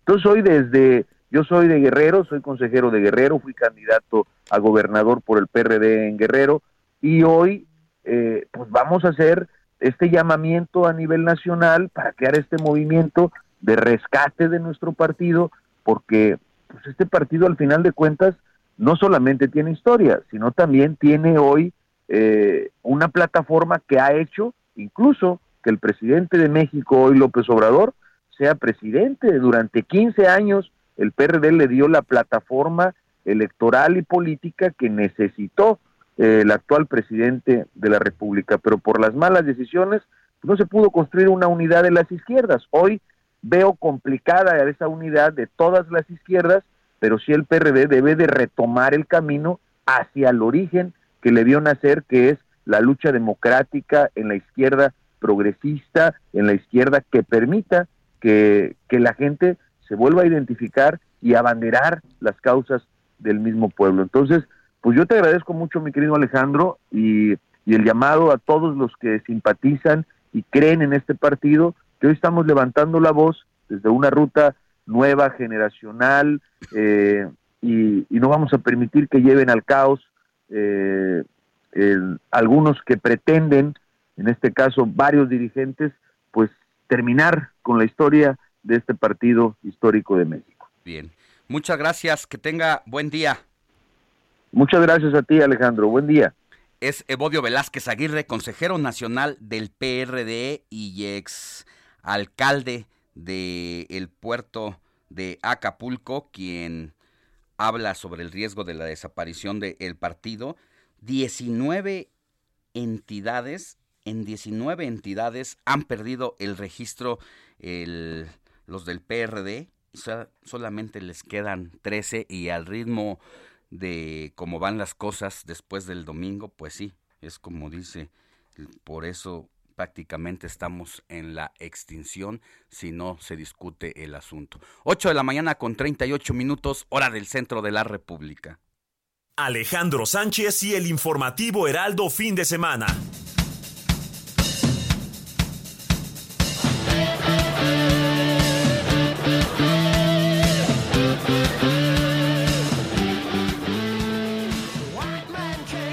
Querido Jorge Mile, muy buenos días, ¿cómo estás? Bien, Alex, muy bien. La verdad es que es bonito despertarse con buenas noticias en el mundo del automovilismo. Ya terminó el Gran Premio de Azerbaiyán, en donde Checo Pérez termina en segunda posición, en primero Mark Verstappen, pero la verdad es que fue un problemón para Ferrari. Hay que recordar que Leclerc largó en primer sitio y en segundo estaba Checo Pérez, que rápidamente se fue adelante en la carrera. Y después vino eh, primero el abandono de Sainz, el, el español, apenas a las seis, siete vueltas para Ferrari que ya tenía problemas. Y ya más adelante en la carrera Leclerc ya no pudo con el motor, adiós a los Ferraris, así que todo era miel sobre hojuelas para Red Bull. Verstappen se va adelante en la carrera y ya hace el 1-2 Checo Pérez y Max Verstappen. Interesante, muy buena eh, competencia para Checo Pérez y se coloca segundo en el campeonato de pilotos, así que ahí está el mexicano que ya no sabe a poco cuando queda en segundo, pero hay que ponerlo, hay que dimensionar lo que está haciendo Checo Pérez con una gran temporada, un gran año y todavía restan muchas carreras, así que tenemos muy buenas noticias seguramente más adelante. Ya encontraron la puesta a punto del motor, así que eh, el 1-2 para Red Bull este fin de semana allá en Azerbaiyán, en el Gran Premio de Bakú. Ayer por la noche tuvimos a Jaime Munguía en vivo a través de Ringside del Heraldo Radio, la victoria número 40 para Jaime Munguía frente a un Jimmy Kelly que resultó eh, que tenía un plan de pelea, el británico incomodó, es cierto, a Jaime Munguía y la verdad es que eh, Munguía supo resolver cuando le puso un poco más de fuerza a los golpes, cuando le puso el acelerador a fondo, simplemente culminó con un knockout técnico en el quinto episodio, así que ya la pregunta terminando esta pelea contra quién Munguía, ¿no? Y le mandó un mensaje ahí a Carlos, no sé si tenemos el audio para que escuchemos a, a Jaime Munguía, tú me dices. Oye, y sí tuve la oportunidad de ver la pelea ayer en la noche y sí, el inglés la verdad es que prácticamente se fue descomponiendo, perdió eh, el porte, la figura de pararse allí en el ring y lo fue acechando Munguía poco a poco, lo fue poniendo contra las cuerdas hasta que definitivamente lo descompuso y lo desapareció. Sí, la verdad es que eh, se esperaba mucho menos de, de Jimmy Kelly, el británico, tenía un plan de pelea y lo, lo ejecutó hasta el momento de que el Búfalo Mundial decidió finiquitar con todo esto. Y, y creo que pudo haber sido antes y no dejarlo crecer, pero también es poco lo que le vemos sobre el cuadrilátero en cuestión de tiempo. Y me parece que en la esquina el propio Eric le ha haber dicho disfruta, pásatelo bien, eh, ensaya también, porque prácticamente la pelea contra Charlo ya estaba firmada, se cayó en los últimos momentos, entonces tuvieron que tener un plan B rápidamente la gente de Stanford y Golden Boy Promotions para darle a Jaime Munguía un buen sinodal y eso fue lo que resultó. Al final Jimmy Kelly con eh, lo que hizo sobre el cuadrilátero el británico, pero sí, Jaime Munguía ya tiene que ir por el título del mundo. Eh, hay opciones, puede ser Charlo, puede ser cualquier otro de, de lo que está ahí, incluso Golovkin, ¿no? Que en peso mediano, que es la categoría donde milita el mexicano Jaime Munguía, pues es campeón de la MB, junto con eh, Lara, que es eh, el que está ahí también por parte de eh, el boxeo cubano, ya vecindado por supuesto en los Estados Unidos, el Irlanda Lara, que platicábamos. Así que opciones hay, pero ya hay que tomarlas. No se le puede permitir a Jaime Munguía otro sinodal como estos. Ya son 40 victorias, marcha invicto, está más que amarrado ya entre los primeros sitios de la categoría de los de los medianos. Ayer peleó en supermediano, pero es la categoría en la que marcha el mexicano dentro de los primeros clasificados, así que ya hay que hacerlo. El día de ayer también México peleó con, eh, jugó contra Surinam y, y pues nada, la verdad es que le dio el Tata Martino minutos a los jóvenes, cumplen, es cierto, con tres goles, pero este tipo de partidos, la verdad es que no le suma al equipo del Tata Martino, que eh, simplemente no se le ve punch, no se le ve con qué, y, y bueno, no hay más que agregar, me parece, en el asunto de México, que inicia con una victoria,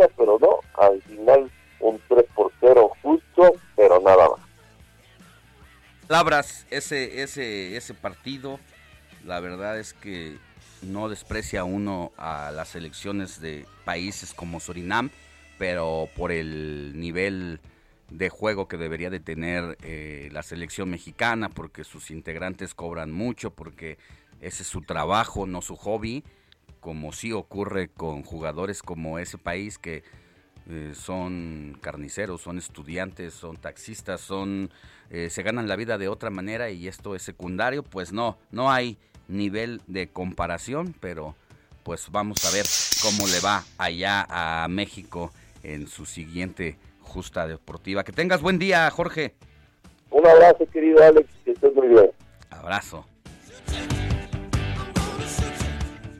Alejandro Sánchez y el informativo Heraldo fin de semana.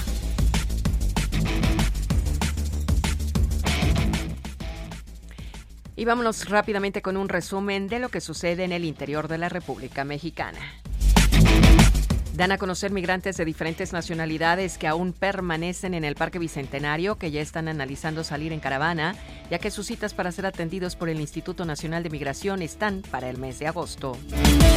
Los niveles de almacenamiento en las presas de Sonora continúan con la tendencia a la baja registrada durante los últimos meses, donde se encuentran por debajo de un 10% menos de almacenamiento en comparación con el año pasado.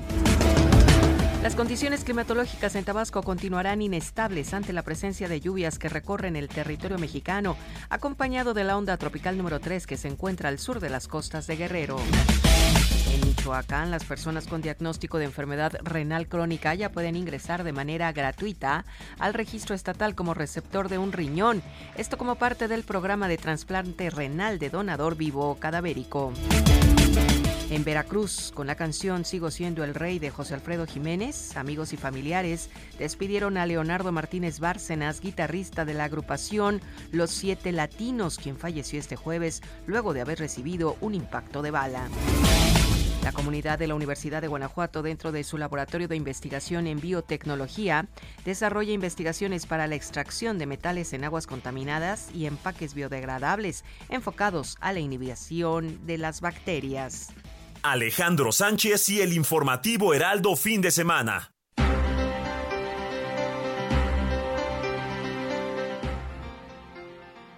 Vámonos ahora con Pastor Matías. Él es titular del noticiero Heraldo Oaxaca, allá en la entidad, para abordar temas de la agenda del Estado. Pastor, muy buenos días, ¿cómo estás? Hola, ¿qué tal Alejandro? Muy buenos días. Muchas gracias y saludos a toda la audiencia. Bueno, pues en estos momentos hay temas importantes eh, que platicar. Estamos desde las cabinas del 97.7 aquí en Heraldo Radio Oaxaca.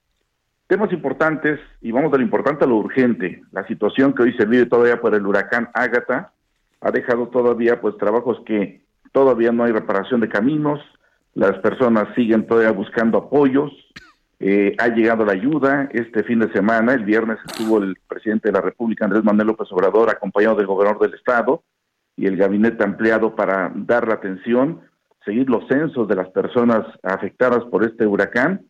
Hay todavía nueve personas, hay cuatro personas desaparecidas, nueve personas que murieron después de este huracán, el cual, bueno, imagínate, fue a nivel 2 y todos los daños que ha causado hasta el momento, mantenido hasta el momento a 26 municipios afectados con declaratoria de emergencia hasta estos momentos. Las afectaciones son severas, bueno, pues de acuerdo a lo que se ha eh, mencionado, Ocho mil personas han sido censadas, se pretende que sean 38 mil, pero la difícil situación eh, orográfica del Estado ha impedido en la zona de la costa y lo que es la zona Mije, para eh, todo lo que es la, la, región de, precisamente que ha estado siendo pues con trabajos importantes, lo que es la Sierra Sur, que son los más afectados. Los daños son eh, pues eh, lamentables, y además, bueno, pues muchas personas han llegado hasta la ciudad de Oaxaca a pedir ayuda, buscando centros de acopio para que se pueda llegar hasta las comunidades más agrestes, donde la creciente de los ríos, la desaparición de caminos ha sido pues muy difícil y todo esto se les explicó precisamente ahora que vino el presidente de la República para que empiecen a fluir los apoyos. Los apoyos están llegando, pero insisto, hay lugares donde están muy apartados, donde todavía se necesita, pues obviamente lo que son alimentos principalmente, ya en algunas comunidades el agua potable empieza a restablecerse, pero los trabajos de esta manera se vienen realizando. Los daños pues, pues son incalculables, sobre todo porque estamos hablando lo que es la Sierra Sur y la región de la costa, en producción de café principalmente, eh, café de altura, lo que es la producción de limón, de guanábana, eh, de papaya, son lo que ha afectado severamente. Muchos de ellos arrasaron los, los eh, plantíos, para que tengas una idea, desaparecieron por completo y ahora muchas de estas personas están pidiendo apoyo, sobre todo porque han perdido sus viviendas, que eso es lo más urgente que ha ocurrido este fin de semana. Llamó la atención algo que la visita del presidente de la República, cuando estamos en un asunto de emergencia, bueno, pues lo que tuvimos es de que eh, se hizo un sobrevuelo para analizar sobre todo las zonas afectadas, pero sí como que dejó un cierto mal sabor de boca porque eh, pues lamentablemente se hablaban de se hablaron de cuestiones hasta políticas, de candidaturas que podían darse dentro de la República. Cuando tenemos un asunto de emergencia, eso pues obviamente que a los mismos oaxaquenses de esta región pues no les gustó mucho. Así es, destapes anticipados. Pero bueno, Pastor Matías, muchas gracias por haber estado con nosotros allá en Oaxaca, en nuestra estación hermana 97.7 de FM. Te escuchamos de lunes a viernes, ¿de qué hora a qué hora? Son dos emisiones, estamos de 6 a 7 de la mañana, de 3 a 4 de la tarde, a través de la frecuencia del 97.7. Y nada más, si me permites, Alejandro, hay un asunto que nada más quisiera comentar. Ahorita ha generado tanto ruido y eso te comentaba dentro de lo importante. Hubo una marcha el pasado viernes por el asunto de los feminicidios que han ocurrido en Oaxaca. Y es que hubo un caso que pues eh, fue condenado por una joven de nombre Sol que fue desollada por su pues eh, pareja, que es un taquero, por cierto, ¿eh? Y esto que se convirtió en una nota nacional, sobre todo porque hay grupos de feministas que han empezado a hacer marchas, han exigido, por supuesto, castigo, el máximo castigo, el fiscal general de Oaxaca, Arturo Feinberg, habló de que podría aplicarse hasta 40 años de prisión a esta persona que en bolsas tenía los restos de esta joven, de su joven pareja, y la cual dejó en la orfandad a tres niños, un asunto que hasta el momento aquí en la ciudad capital pues ha sido condenado y ha llamado la atención. Ya retomaremos el caso contigo, Pastor. Buen día. Que tengas buen día, Alejandro. Buen día a toda la audiencia. Vámonos ahora con Mafalda Aguario, titular del noticiero del Heraldo Guadalajara, precisamente para abordar temas de la agenda de Jalisco. Mafalda, muy buenos días. ¿Qué tal Alejandro? Muy buenos días. Un saludo para ti y toda la audiencia. En este caso son temas relacionados con la salud porque en Jalisco se registró la primera muerte de un caso probable de hepatitis aguda infantil, según reportó la Secretaría de Salud en el estado. Se trata de un niño de siete años, residente del municipio metropolitano de Zapopan, quien inició síntomas a inicios del mes de mayo.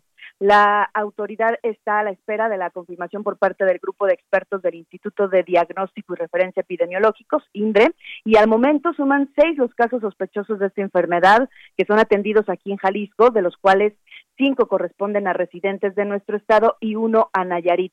Por otro lado, también se ha intensificado el cerco sanitario por el caso de viruela símica detectado a un estadounidense de 48 años que vino de vacaciones a Puerto Vallarta y se negó a permanecer en aislamiento. Literalmente se escapó del hospital para regresar a Texas. Actualmente son 37 personas las que la Secretaría de Salud ha dado seguimiento como parte de este cerco epidemiológico y dos casos se han detectado y se han eh, aislado ya, están siendo atendidos por autoridades sanitarias aquí en Jalisco, Alex.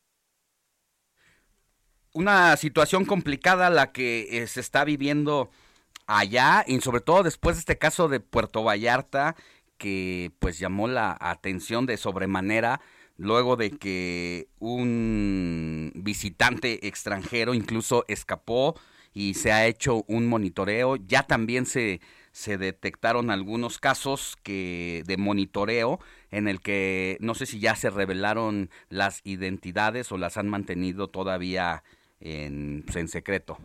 Nos han explicado simplemente que son dos personas, un hombre de 40 años de origen canadiense, pero que tiene residencia permanente en Puerto Vallarta, y una mujer de 23 años, vecina del municipio de Zapopan, que tuvo contacto directo con personas extranjeras. Mafalda, pues te escuchamos de lunes a viernes, si no me equivoco, de 3 a 4 de la tarde, ¿verdad? Efectivamente, aquí en el 100.3 de FM. 100.3 de FM, allá en el Heraldo Radio Guadalajara. Que tengas buen día y gracias por haber estado con nosotros, Mafalda. Al contrario, igualmente para ustedes. Excelente domingo. Nosotros vamos a una pausa y volvemos con más información.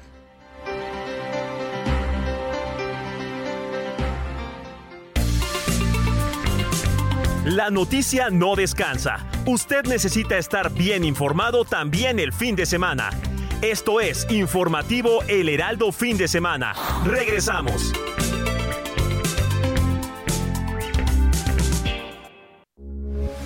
Heraldo Radio 98.5 FM, una estación de Heraldo Media Group. Transmitiendo desde Avenida Insurgente Sur 1271, Torre Carrachi, con 100.000 watts de potencia radiada. Heraldo Radio, la H que sí suena y ahora también se escucha.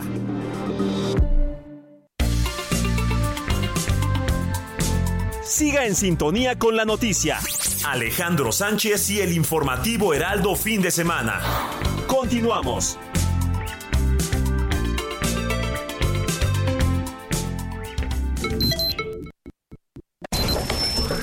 Noticias a la hora.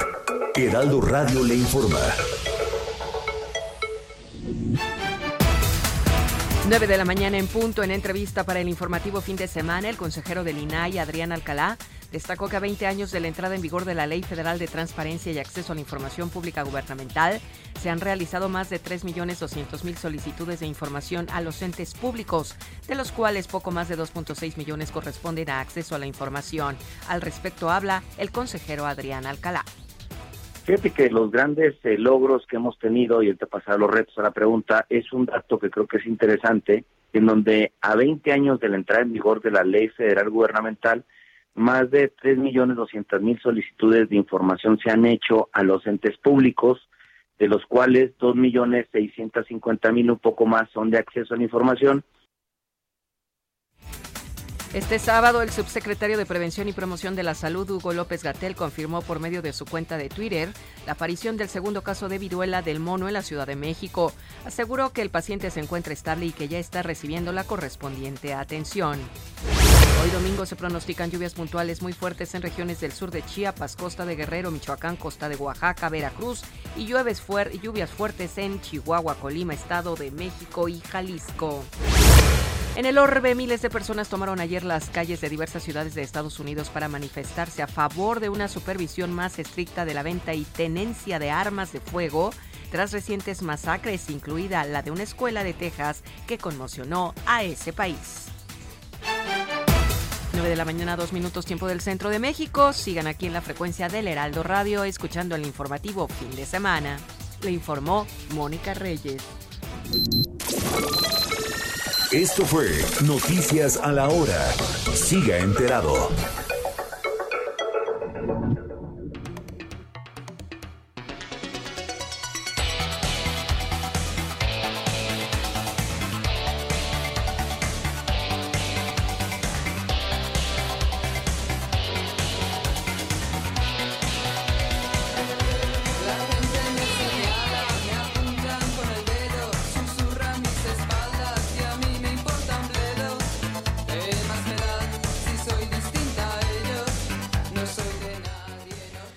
Alaska y Dinarama 1980, ¿por qué? Héctor Vieira. Así es, mi querido Alex Moni. Eh, pues nada más ni nada menos que el día de mañana, 13 de junio, es cumpleaños. A lo mejor el nombre no les es muy familiar. María Olvido Gara Jova. Para mí sí, yo sí la conozco. Soy Es de esa correcto, época. mi querida Yo Moni. canté con ella. Aunque para los cuates, mejor conocida como Alaska. Alaska. Exactamente, mañana estará cumpliendo 59 años de edad Alex eh, Moni. Y por eso le estamos recordando con uno de sus mayores éxitos y uno de los temas íconos de este género conocido como rock en tu idioma. ¿A quién le importa que forma parte del álbum No es pecado que fue lanzado en 1986? Entonces mañana Alaska va a estar cumpliendo 59 años ¡Qué chava! y pues va a estar de manteles largos. Está, está chava, está chava. Muy bien, qué época, Alex. Vaya que la rompió en esos tiempos. Y aparte impuso moda con su look. Claro. Uno- me pintaba los ojos así. Recién el Heraldo, el Heraldo Web sacaba un recordatorio de estos de siempre en domingo, donde eh, Raúl Velasco, quien era este pues conductor muy famoso presentador de este programa Siempre en de música la criticó por su atuendo, por su vestimenta y bueno, pues lo puso en su lugar Alaska y Dinarama, qué bueno. medio gótico, medio oscuro, pero, Pero pues siempre es bueno y Sí. de esa música, como lo hemos dicho anteriormente, que de- a pesar de los años, no pasa Se de moda. No pasa de moda. Y venga, Alaska, felicidades. Gracias, Héctor. De nada, Alex, seguimos pendientes. Alejandro Sánchez y el informativo Heraldo fin de semana. Los profesores estamos aquí para ayudarlos a que crezcan. Queremos que su semilla se transforme en un árbol fuerte y de ramas robustas. Y es por ello que los estamos preparando. Mi querido Eduardo Marín, que estamos escuchando eh, de fondo y como cada fin de semana para hablarnos de series y películas que hay que ver. Ahora, ¿qué nos traes de recomendación? Bueno, muy buenos días, Alex. Buenos Feliz días. domingo. Es un gusto estar como siempre en tu programa. Pues mira, hoy vamos a comentar lo que estamos escuchando eh, sobre una película más que interesante, valiosa, que se estrenó este fin de semana en cines. Se trata de la película mexicana El hoyo en la cerca, que es una coproducción con Polonia. Y es una historia con mucho trasfondo sobre un grupo de adolescentes, hombres, eh, de un colegio privado religioso que van a un campamento eh, para acercarse a Dios supuestamente cerca de un poblado a cuyos habitantes ven con desconfianza. Y este, este encuentro de carácter religioso, de convivencia, va a estar rodeado de una atmósfera permanente de fatalidad y se van a exponer pues los comportamientos, las actitudes de los muchachos donde afloran el clasismo, la discriminación, la agresión permanente entre unos y otros. Y es una mm, visión sobre los efectos negativos de la educación elitista religiosa, un testimonio de la hipocresía moral. La primera mitad, Alex, es muy eficaz, pero luego la película decae un poco, su resolución final es un poco forzada, precipitada en su propósito de reflejar la crisis, las fallas de la sociedad mexicana actual, pero sin duda el balance general es muy positivo, es una película más que importante, que toca huella, que nos incita a una reflexión valiosa. Y, y bueno, como un hecho curioso, Alex, el, el, papel de uno de los personajes principales, el del chico buleador, eh, lo protagoniza una actriz, Valeria Lam, de 17 años, quien también ha interpretado en teatro el personaje de Peter Pan y que ahora tiene uno, su debut en cine. En fin, así que anímense a ir a los cines a ver esta, esta atractiva película mexicana que sin duda vale mucho la pena, El Hoyo en la Cerca, que se estrenó este fin de semana y es una opción sin duda valiosa. Qué bueno que sea una producción mexicana. Mexicana, sí. Eso, eso es importante, que se siga haciendo cine. Una vez pasada ya esta grave crisis de la COVID-19, estamos sí en rondando una quinta ola, pero la Así vida es. ha seguido su curso y qué bueno que haya inversión y que haya cine mexicano, mi querido Lalo. Así es, y fíjate que, como comentaba, es una coproducción con, con Polonia, y bueno, es de esas películas que mexicanas poco promovidas, que pueden pasar desapercibidas, así que sí vale la pena comentarla y que realmente la gente se anime a, a ver- a verla, es una opción valiosa, de calidad, el hoyo en la cerca. Muchas gracias, mi querido Lalo, te mando un abrazo y nos escuchamos la próxima semana. Con gusto, Alex, feliz domingo. Bueno. Y recuerden que estamos bajo constante observación. Alejandro Sánchez y el informativo Heraldo fin de semana.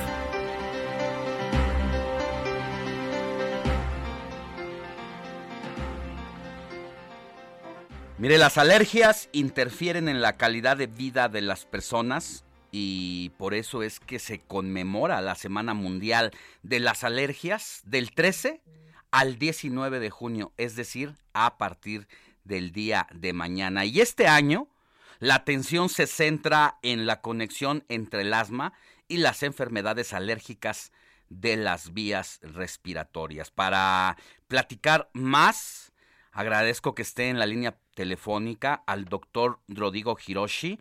Él es al- alergólogo, inmunólogo, pediatra. Doctor, muy buenos días. Gracias por estar con nosotros. Hola, ¿qué tal? Buenos días. Muchas gracias por la invitación. Cuéntenos eh, esta conmemoración del 13 al 19 de junio, el tema de las alergias, como casi todas las conmemoraciones. Cuando no hay mucho que celebrar, eh, sí es para visibilizar las problemáticas, porque a veces son silenciosas. ¿Cuántos de nosotros podemos tener alguna alergia y no lo sabemos? Así es. eh, bueno, este año la atención se va a centrar entre, como tú ya lo mencionaste adecuadamente, la conexión que existe entre el asma y el resto de las enfermedades alérgicas de las vías respiratorias. De ahí que lo, eh, de acuerdo a toda la información que se tiene eh, epidemiológica al respecto, el 38% de las personas con rinitis alérgica van a presentar asma, mientras que 85% de las personas con asma también van a tener síntomas nasales. De ahí que eh, es importante eh, es conectar o establecer esta relación que existe entre el asma con otras manifestaciones como son la rinitis alérgica predominantemente. Ahora, eh, entiendo que una muy buena parte de la población padece alergias, según datos oficiales, cuatro de cada diez personas, y sobre todo esta problemática recae en los niños.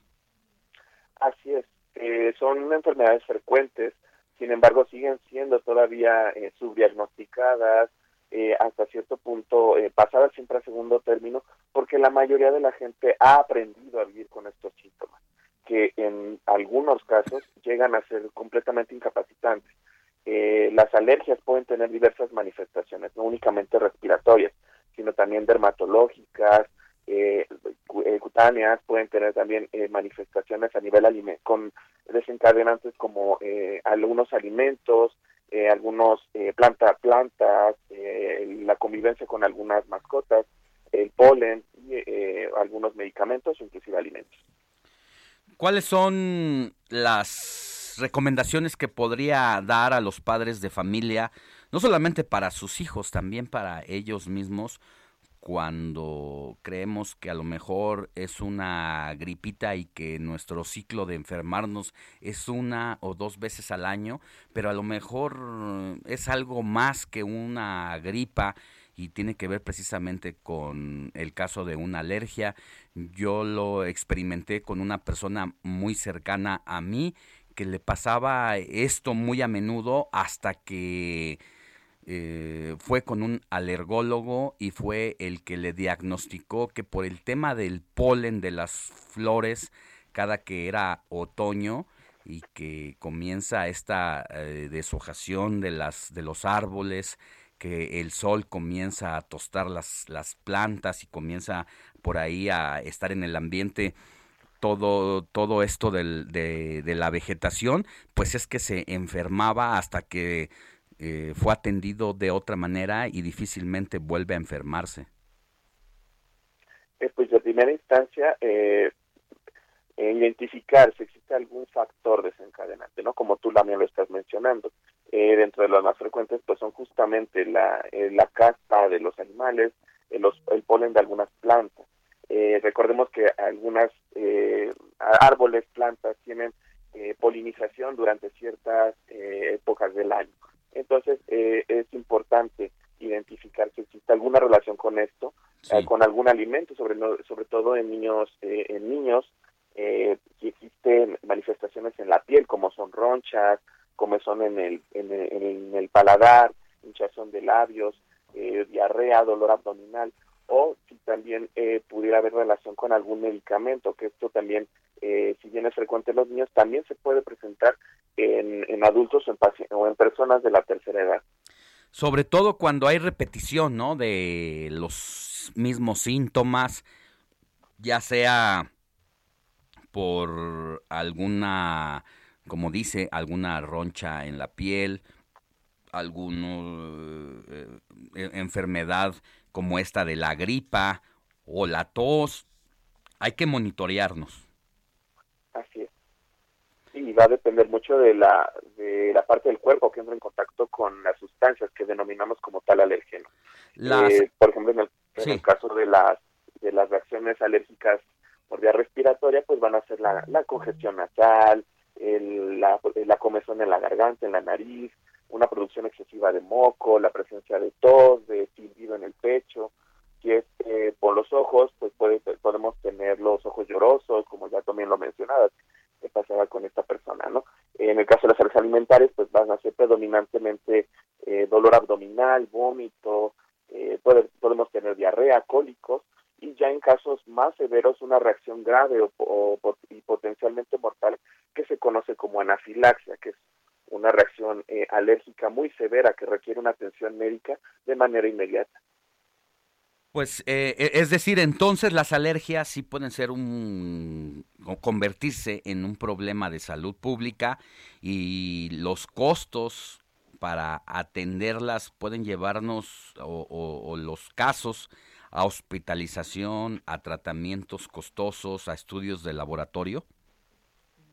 Eh, así es, de hecho, eh, se ha visto que a, mediano, largo plazo es, eh, por cuanto a políticas de salud, es mucho más barato, por llamarlo de alguna forma así, identificar de manera temprana para evitar costos a nivel de hospitalización. por ejemplo, en el caso de los pacientes con, con asmas descontroladas, ¿no? Muchas gracias, doctor.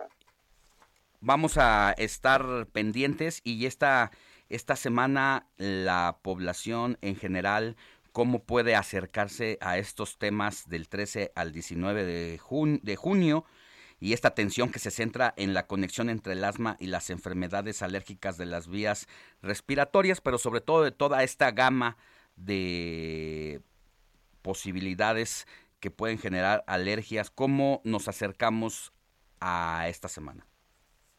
Eh, pues justamente con la concientización, ah, va a haber, este, vamos a tener también eh, talleres, vamos a tener eh, pláticas, sobre todo talleres para padres de familia, pláticas. hay mucha información en internet. agradezco mucho que haya estado con nosotros, doctor Rodrigo Hiroshi González Luna, alergólogo, inmunólogo y es sobre todo su especialidad pediatra. Que tenga buen día. Igualmente, gracias. Hasta luego. Hasta luego. Alejandro Sánchez y el informativo Heraldo fin de semana. Mire, y en información reciente, luego de que el exdirectivo del Cruz Azul, de nombre Víctor Garcés, fuera capturado, pues ha sido vinculado a proceso y va a seguir en prisión eh, a partir de estos momentos. Es una prisión preventiva justificada por el delito de falsedad de declaraciones tras la audiencia que se realizó en los juzgados de la colonia Doctores acá en la Ciudad de México. El exdirectivo del Cruz Azul buscó evitar la vinculación a proceso en una audiencia que empezó a las 14.30 horas del día de ayer sábado y terminó a la 1.30 de la mañana de este domingo. Garcés fue detenido el viernes por la tarde en Polanco, Ciudad de México, y trasladado al reclusorio varonil preventivo norte. El sábado por la mañana fue llevado a los juzgados que están allá en la Doctores. Y bueno, además la Interpol y la Policía Ministerial ya esperaban a Víctor Garcés afuera de los juzgados para reprenderlo en caso de que fuera liberado o pudiera evitar la prisión preventiva justificada y llevarla ante el fuero federal. La audiencia en contra de Víctor Garcés es por los delitos de delincuencia organizada y lavado de dinero y bueno, eh, pues va a estar sujeto a esta investigación. En la audiencia se presentaron abogados de la cooperativa Cruz Azul y estuvieron del lado de la parte acusadora que al final consiguió que Garcés pues se quedara allí tras las rejas. La defensa, en tanto del ex vicepresidente del Cruz Azul, buscaba evitar la prisión preventiva y estaban listos para enfrentar los cargos federales. Garcés pues queda en el reclusorio varonil preventivo norte en donde estará hasta que se terminen las investigaciones y se haga un juicio para determinar su sentencia. Alejandro Sánchez y el informativo Heraldo fin de semana.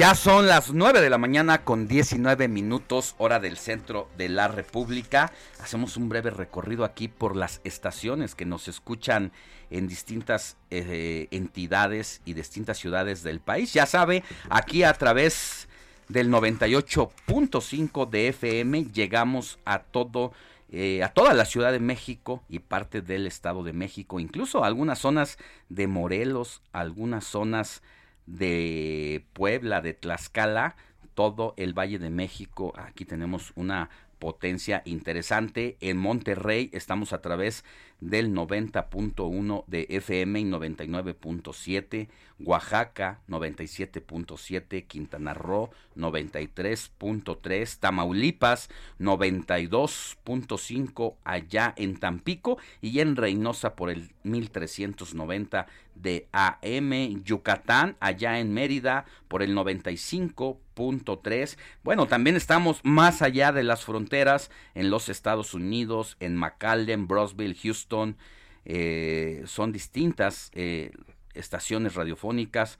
Texas 91.7, Brosville 93.5, Houston 91.1 de FM y a través de nuestras distintas plataformas digitales hermanas Now Media, ya sea por internet o streaming, ahí nos puede nos puede ver Moni Reyes, pero tenemos más mensajitos de la audiencia que nos siguen escribiendo. Con mucho gusto y muchísimas gracias, amigos. 5591 63 5119. El señor Ricardo Balzaga nos dice muchas gracias, Alex, por hacer amenas nuestras mañanas.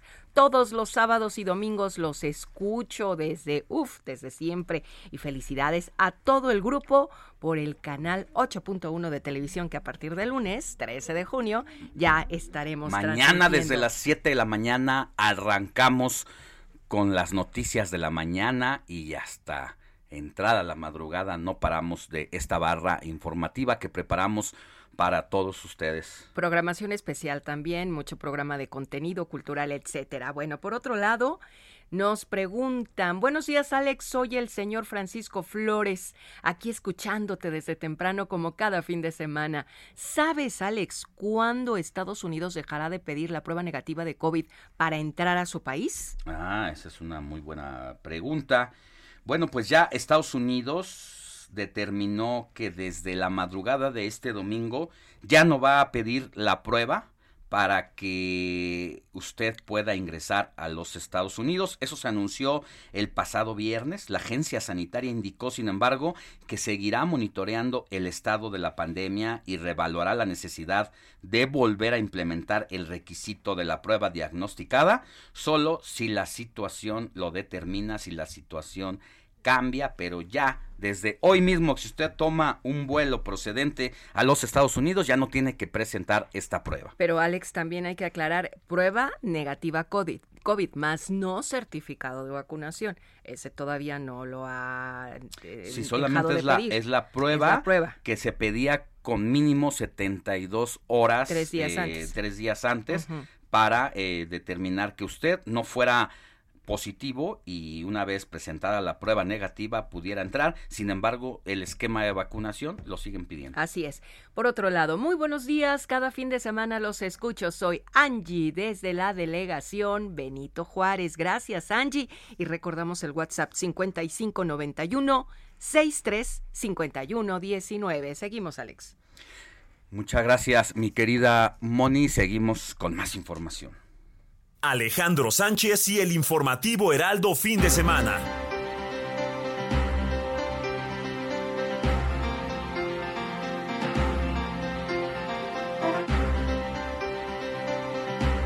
Los temas, en los temas que hay que estar pendientes para la agenda de la semana, mire, eh, le quiero decir que el asunto y el caso de Francisco Javier Cabeza de Vaca, que está en la Suprema Corte de Justicia, se va a retomar este próximo miércoles.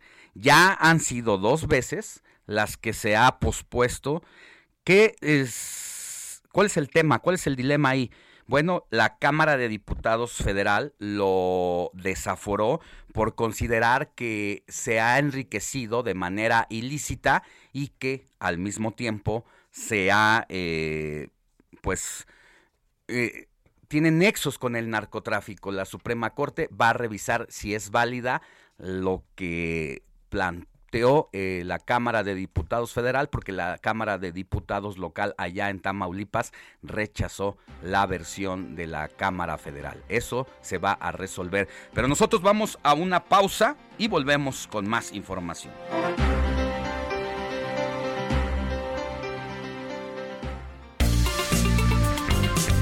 La noticia no descansa. Usted necesita estar bien informado también el fin de semana. Esto es Informativo El Heraldo Fin de Semana. Regresamos.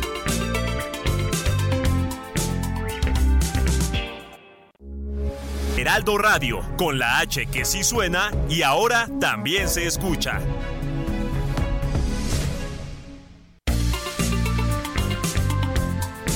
Siga en sintonía con la noticia. Alejandro Sánchez y el informativo Heraldo fin de semana. Continuamos.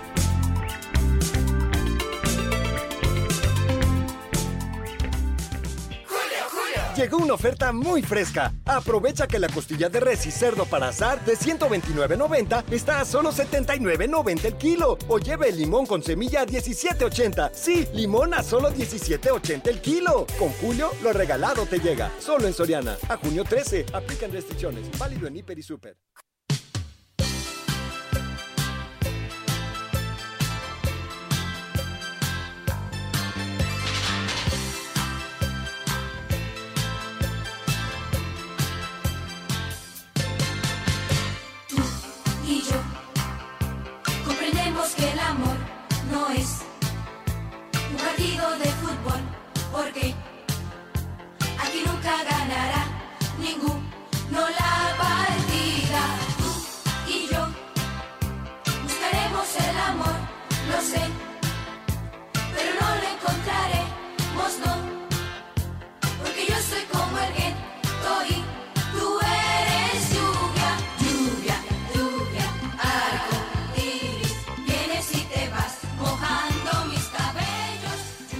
Con esta canción me regresé hace unos cuantos años. Estoy viendo a mi tía bailando allí en la sala de su casa.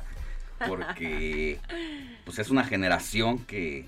Que no viviste, Alex. Sí, la viví. Pero muy chiquito. Todavía no me interesaba la ropa. Por ejemplo, ya- uno le empieza a interesar la ropita cuando ya entras a los 14, 15 Ya en la años. secundaria, Ya en la prácticamente, secu, ya cuando andas galaneando. Pero aquí Ay. todavía era yo un ¡Falso! pollito, más pollito, así que lo viví así, pero a partir de las tías. Yo lo viví en la primaria y la verdad es que lo disfrutaba mucho. Exactamente, mi querida Moni. Alex, pues 40 años prácticamente, porque este tema es de 1982, Lluvia de Menudo. Este, esta canción forma parte de un di- disco titulado Una aventura llamada Menudo. ¿Y por qué estamos escuchando este tema? 1900, ¿qué dijiste? 82. Ah, no, yo no iba en la primaria. O sea, Ibas, ya te- estaba yo entrando a la carrera. No, en la prepa, la prepa, no, no, no, la prepa, entrando. la plano? prepa. Así es que hagamos cuentas, pero no digamos la edad de Moni. Soy joven. Exactamente, mi La querida ¿me Moni, la por voz? Supuesto. Indicó Moni, ¿no? Exacto. Iba entrando a, las, a la, a la secu. 1982, un año antes, seguramente lo recordarán Moni y Alex, después de que, antes de que Menudo llenara el Estadio Azteca en un concierto multitudinario, de hecho, eh, Menudo fue catalogado como el fenómeno musical de la década de los 80s, Ricky, Johnny, René, y precisamente por eso estamos escuchando este tema, Alex Moni, porque hoy es, eh, mañana, es, va a ser cumpleaños de Johnny Lozada, este actor y cantante puertorriqueño que se mantiene vigente de los integrantes originales de Menudo y que mañana estará cumpliendo 53 años Johnny de Lozada edad de la edad, claro, sí. que incluso ha salido en telenovelas, ha salido en series. eh, de hecho, después de que empezaron a renovarse los integrantes de Menudo, Alex Sofi, hubo un proyecto llamado, valga la redundancia, Proyecto M, que era eh, un trío, que era precisamente Johnny Lozada, eh, Charlie Mazó y este René, si la memoria René no me falla. Eh, sacaron un disco homónimo por ahí de 1987, un tema que en De su momento claridad. pegó, Escápate conmigo, pero que bueno, ya no fue lo mismo ya sin, sin el nombre y sin el legado de menudo y bueno, cada uno de ellos empezó a, a hacer su carrera por sus propios medios, hubo renovación de integrantes, ya posteriormente ent- eh, entró un muchacho, Alex, llamado, Ricky Martin. Ricky Martin. Nada más. Un muchachillo por ahí que les dijeron, vamos a ver. A ver, a ver si ¿Qué pega. funciona? Y fue nada más, pues estamos recordando la, la canción más popular, la que hemos bailado a través de las décadas y que nos sabemos la coreografía de memoria. Exactamente, mi querida Moni, este tema de claridad y no olvidemos que precisamente eh, los integrantes originales de Menudo se reencontraron por allá por 1998 y este fue precisamente el tema de relanzamiento de la nueva etapa de Menudo con sus integrantes originales y coincidió a la par que en aquel entonces también se reencontraron los integrantes de Timbiriche 1998 Los hace reencuentros 24 de años grupos, nada más claro, muy famosos. exactamente ahora sí que nos Así regresamos un poquito en el tiempo pero ¡Ah, ¡Qué delicia! ¿Quién tuviera esa edad? dirían por ahí recuerdos desbloqueados. Diría mi terapeuta. Exactamente. Chamano de la música, venga, Quique. Así es, Moni, Alex. Seguimos con más, mi querido Héctor. Claro que sí, Alex, aquí estamos.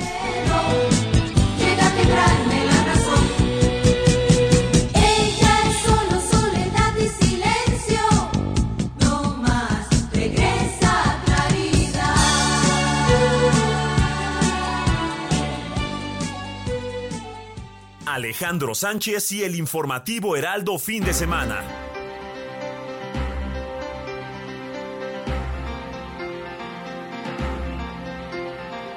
Ya son las 9 de la mañana con 36 minutos, hora del centro de la República. Ya estamos en el último bloque del informativo aquí, pero todavía hay mucha información, información de su interés. Vamos a hablar, por ejemplo, con José Manuel Arteaga. ¿Qué es el cashback? Significa dinero de vuelta o devolución de su dinero. Es un sistema mediante el cual una persona que hace una compra puede recibir una parte del importe de vuelta. Esto es para fortalecer su bolsillo. Le vamos a decir con algunos ejemplos específicos con nuestro especialista, colaborador José Manuel Arteaga. Y también uno de los temas que estamos abordando ahorita es, ¿usted sabe cuáles son las carreras con más estudiantes en México? ¿Cómo han venido cambiando los intereses de la población juvenil? Eh, bueno, pues Moni Reyes, tú tienes información al respecto. ¿Cuáles Por son estas carreras? Pues fíjate que las carreras universitarias con más estudiantes en nuestro país, las no, no son todas las que nosotros pensaríamos. Las carreras universitarias llaman la atención de los mexicanos por igual. De acuerdo con el estudio Compara Carreras 2022 del Instituto Mexicano para la Competitividad, que es el IMCO, la licenciatura con mayor número de alumnos en México es Chacachacán.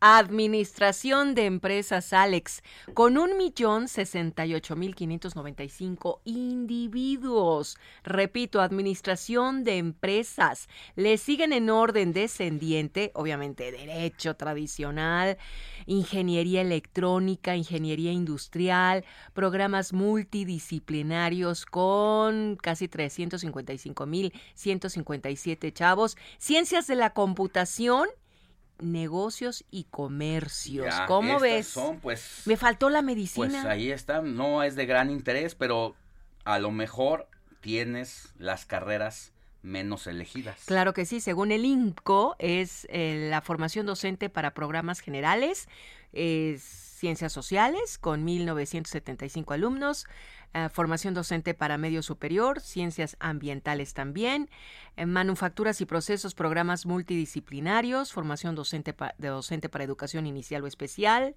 diseño textil de objetos o interiores, lenguas extranjeras, ingeniería en protección del medio ambiente. Y agregaría también la licenciatura en tiempos de cólera. Ah, pues ahí están. Estas son las licenciaturas que ahora dejan de interesarle a los chavos. Y periodismo. O las que le interesan a los chavos. A los chavos, porque pues son los que mayor demanda hacen en esa. No porque una persona mayor no pueda estudiar una licenciatura, pero en, cuando uno revisa las matrículas, pues son los casos Mucho joven, menores. claro. Y casi siempre, pues la que mantiene la parte dominante de los salones de clases en una universidad, pues son chavos que casi recién terminaron la Prepa. preparatoria, se lo hicieron en tiempo y forma, jóvenes de entre 18 y 23 años, es de que está llena las universidades en gran porcentaje. Y esto es licenciatura, Alex, pero tendríamos que revisar también las carreras técnicas, que hay muchos chavos que también se dedican a, a estudiar las carreras técnicas y con gran éxito. La cuestión aquí es invitar a todos los jóvenes a que terminen una carrera, Así que sean es. productivos, ¿no? cualquiera que deseen Elijan. elegir, bueno, pues ahí están esas posibilidades. Y vamos a cambiar de tema antes de pasar con José Manuel Arteaga para que nos hable del cashback. Eh, Roberto Martínez, tú nos tienes un aviso interesante. Este es de mayor, de gran interés para usted que nos escucha en donde quiera que nos escuche, si nos, si está en su trabajo, si va en el automóvil, si está en su casa o en cualquier otro lado.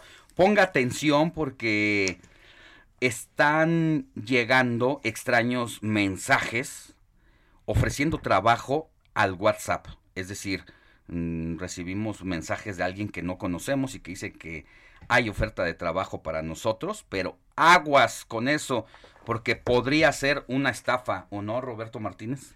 Exactamente, mi querido Alex. Justamente esta semana se dio a conocer en hasta a través de las redes sociales cómo este, a los usuarios les llegaban mensajes a partir de WhatsApp o no solo eso, por mensaje directo a su celular de supuestos empleadores, ya sea de aquí los ejemplos que ponen era Mercado Libre, Amazon, donde te ofrecían una cantidad hasta de 3 mil pesos diarios que podrías ganar, siempre y cuando mandaras, entraras a un link y dieras tu información, pero decían... Pues es la- un gran la- gancho porque te llega a la comodidad de tu smartphone con estas aplicaciones o estas tiendas eh, electrónicas nuevas y dices, ah, pues claro, yo quiero ganar tres mil pesos Fácil. diarios y fáciles, ¿cómo no? Y como ahora el comercio electrónico se ha vuelto una moda, pues te la crees. Entonces tú vas, le picas al link en el que te mandaron la supuesta convocatoria y resulta que una vez que abres esa, ese link, pues ahí hay un robo inmediato de toda tu información privada. Y no solo eso, también te- se roban lo que sea tu fotografía desde el WhatsApp, ya ves que te la tienen Sí. así visible. Aquí lo que hay recomendaciones que tienen exactamente la Policía Cibernética, la Secretaría de Seguridad, que dice que hay que tener cuidado con la privacidad de tus... Así que lo que tú das en tus redes sociales, aquí en WhatsApp, que es algo más personal, este, tener tu fotografía un poco privada, para tus, solamente para tus contactos, y también que si eres víctima de alguno de esos, así que esos abusos que hay, es hacer una llamada al 088 para ahí hacer la denuncia del tema, pero también aquí es algo importante, que ¿quién les da el número a estas personas para que te puedan contactar? Porque Pues es algo que son está sucediendo en todos las lados famosas ventas de, ¿De pues, call? padrones y de teléfonos, ¿no? De call Que- center también. De call center, ¿no? O sea, desde un banco mm, uno recibe llamadas todo el tiempo de una institución bancaria en la que nunca has estado dado de alta. Y te ofrecen Y tarjetas te ofrecen así tarjetas como y si nada. A ver, esperen. Y además no te la ofrecen una vez. Le dices, no, ahorita no, muchas gracias. Y te están insistiendo tres, cuatro veces al día durante toda la semana. ah, y dices, oiga, perdónenme, pero ya le dije que no necesito. No, es que eh, yo no le había hablado y no, no me había dicho. Oiga, pero ustedes tienen una base de datos donde ya deberían de haber es, puesto ahí. No le interesa. hablarle a este que no le interesa.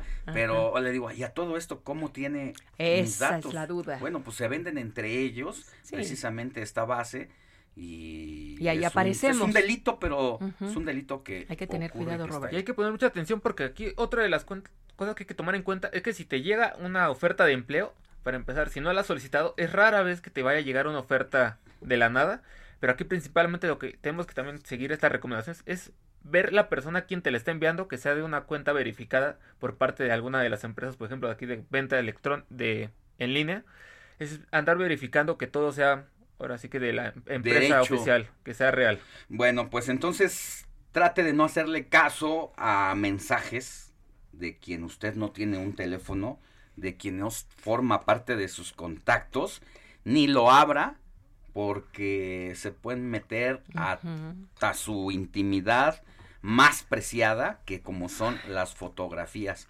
No haga caso porque son delincuentes cibernéticos y su información puede estar en manos de malhechores que pueden hacer mal uso de ella. Pero bueno, dicho esto, vámonos con José Manuel Arteaga, nuestro colaborador de mercados, editor de mercados ahí en el Heraldo de México y quien le explica a usted todos los temas de interés para su bolsillo, para su economía.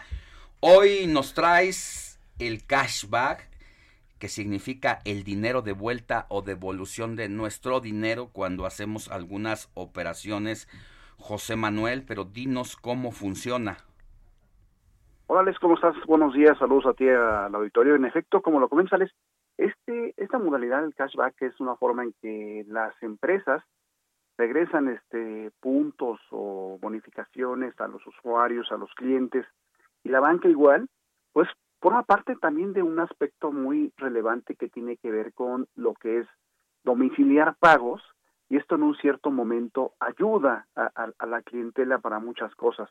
Y es que, Alex, muchas veces hemos escuchado que pues cortaron el cable, cortaron el servicio de gas y esto nos pasaría si no se tuviera el tema de la domiciliación. En México, el uso de efectivo es la principal forma para pagar, eh, para realizar compras. Eh, seis de cada diez personas prefieren esto de acuerdo con la encuesta nacional de inclusión financiera.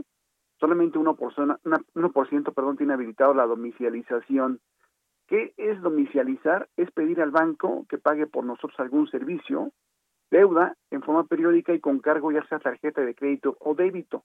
¿Por qué es importante todo esto que va relacionado con el cashback? Bueno, platicamos con Juan Luis Ordaz, quien es director de educación financiera de Citibanamex, y él nos dice que trae beneficios económicos a la persona, evita en un cierto momento que hasta esta pudiera caer en el buro de crédito. Si quieres, escuchamos un poco lo que comentó Juan Luis Ordaz. Este tipo de servicios o este tipo de pagos recurrentes se registran también en nuestro historial crediticio. Si yo, por ejemplo, tengo contratado televisión por cable, también eso eh, puede registrarse, por ejemplo, servicios de, de agua, de telefonía, de internet, de gas, esos porque me están dando un servicio y luego me los cobran. Entonces, eso se registra en mi historial crediticio y si yo no pago a tiempo, pues voy a tener una mala nota. Alex eh, Ordaz nos comenta que algunas empresas, y aquí vamos al tema del cashback, brindan descuentos u otorgan beneficios adicionales por domiciliar los pagos. Vamos a escuchar un poco más lo que dice el directivo de Citibanamex. Muchas veces las empresas te pueden ofrecer descuentos si tú pagas de forma domiciliada. Eh, a una empresa, desde luego, ya ellos aseguran que tú les vas a estar pagando de forma recurrente, entonces te pueden hacer también descuentos en, tus, pagos eh, o algunos beneficios, este, no sé, por ejemplo, más, más, más, este, más internet. Y aquí está el tema, Alex, eh, si tienes eh, tu cuenta domiciliada, pues bueno, puedes obtener beneficios en tus pagos, eh, algunas bonificaciones, algunos apoyos en otro tipo de servicios. Pero también, bueno, hablemos de este tema de domiciliar, domiciliar que ayuda, entre otras cosas, a evitar penalizaciones, cargos adicionales a productos, ahorra tiempo y costos cuando se deja de trasladar a un banco para hacer el pago, ya sea una colegiatura, una telefonía, entre otros, otros temas.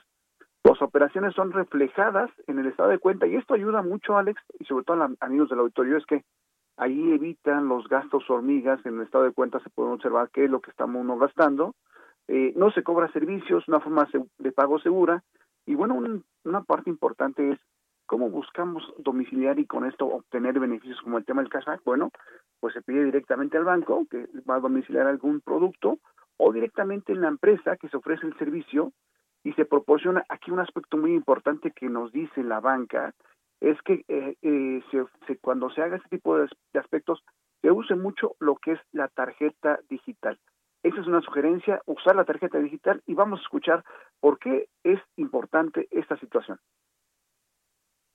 La ventaja de que solamente se puede usar para ese comercio en específico, ya no se puede volver, eh, vamos a suponer si por alguna razón, eh, no sé, este, no, no se tuviera cuidado de parte de la empresa de proteger bien los datos de, eh, que nosotros les estamos dando, pues de esta forma ya estamos protegidos, porque si alguien quiere ocupar los datos de esa tarjeta para hacer otras compras, pues ya no se podría. Entonces, eh, porque son pagos que se hacen solamente para una, un, único pago. Entonces, esa es una de las ventajas que tiene ocupar tarjetas digitales. Y eso es lo que nos sugieren desde la banca, usar la tarjeta digital cuando se vaya a domiciliar. Y bueno, amigos, pues este, uno de los puntos interesantes es que si se domicilia en un cierto momento, bueno, se pueden obtener puntos, se pueden tener bonificaciones y esto, pues adelante, pues es un ahorro para el usuario del sistema financiero, Alex.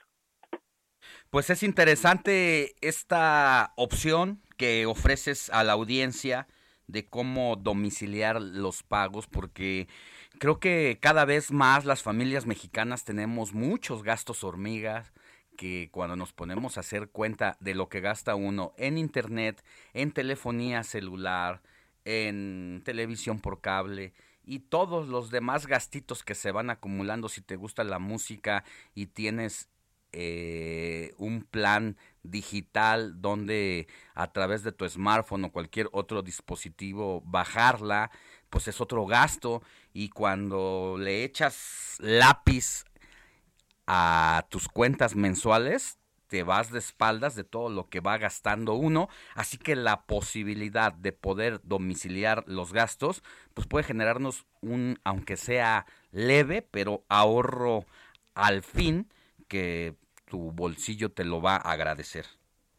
Sí, en efecto, Alex, fíjate que, por ejemplo, hagamos una cuenta ahí rapidísima, digamos que eh, tienes contratado el servicio de cable y pagas cerca de mil pesos, este, tienes el teléfono celular, pagas otros 500, eh, y bueno, esto se va sumando, ¿no? Digamos, ahí ya son 1500, que al mes, pues bueno, te va a dar una bonificación y te va a funcionar para, para adquirir algún producto, algún servicio, o simplemente te puedes ir sumando. Hay algunos medios de pago que permiten, por ejemplo, el, el, el que cada bonificación se va sumando, se va sumando, incluso esto puede ayudarte a pagar lo que es una anualidad en una tarjeta de crédito.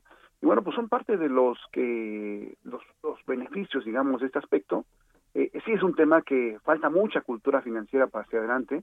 De acuerdo con Banco de México, un último dato es que entre octubre y diciembre de 2017 había 26 millones de domicilizaciones en todo el país durante todo un año.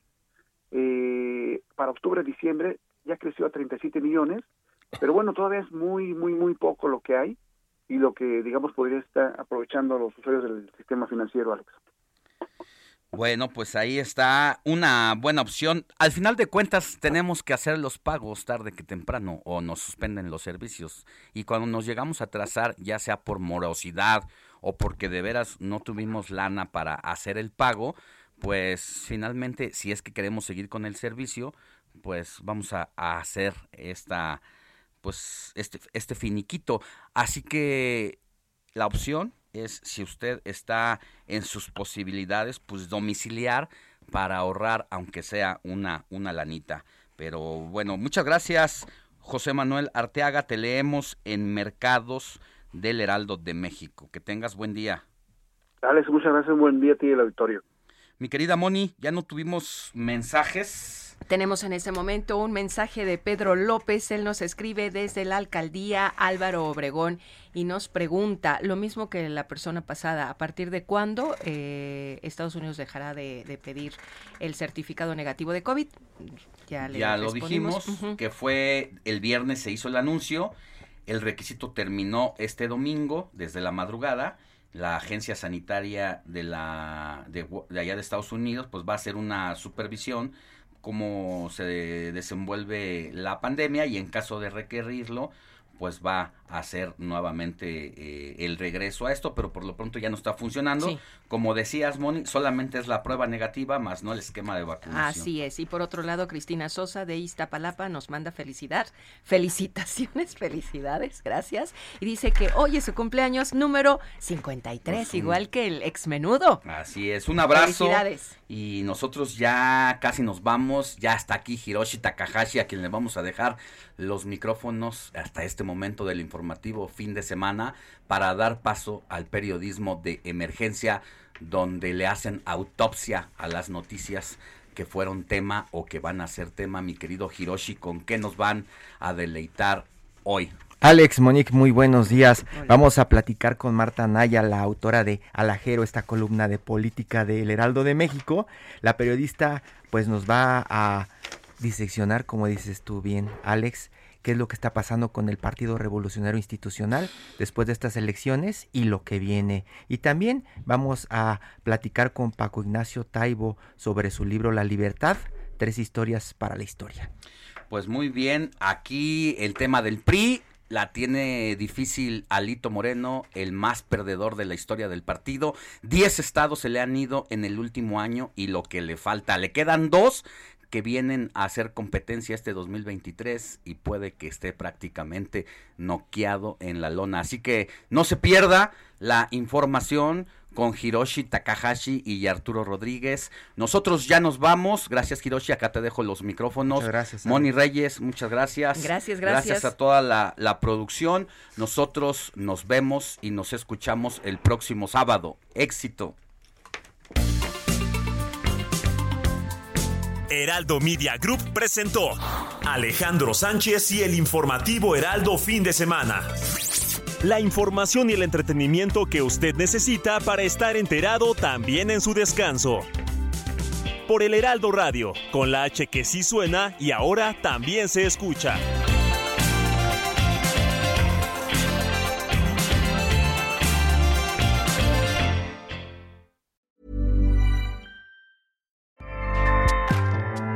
ACAST powers the world's best podcasts. Here's a show that we recommend. The Real Housewives is a guilty pleasure for most, but if you're looking to not feel guilty about that pleasure, tune in to Everything Iconic with me, Danny Pellegrino, where I break down all the messy moments and behind the scenes antics of Bravo's popular franchise. And on Everything Iconic, I also interview celebrity guests like Kelly Ripa, Kiki Palmer, Drew Barrymore, Cameron Diaz, and more about their guilty pleasures, their past work, and so much more. So if you're pop culture obsessed and find yourself watching way too much reality TV like me, tune in to Everything Iconic with Danny Pellegrino wherever you listen to podcasts. ACAST helps creators launch, grow, and monetize their podcasts everywhere. ACAST.com.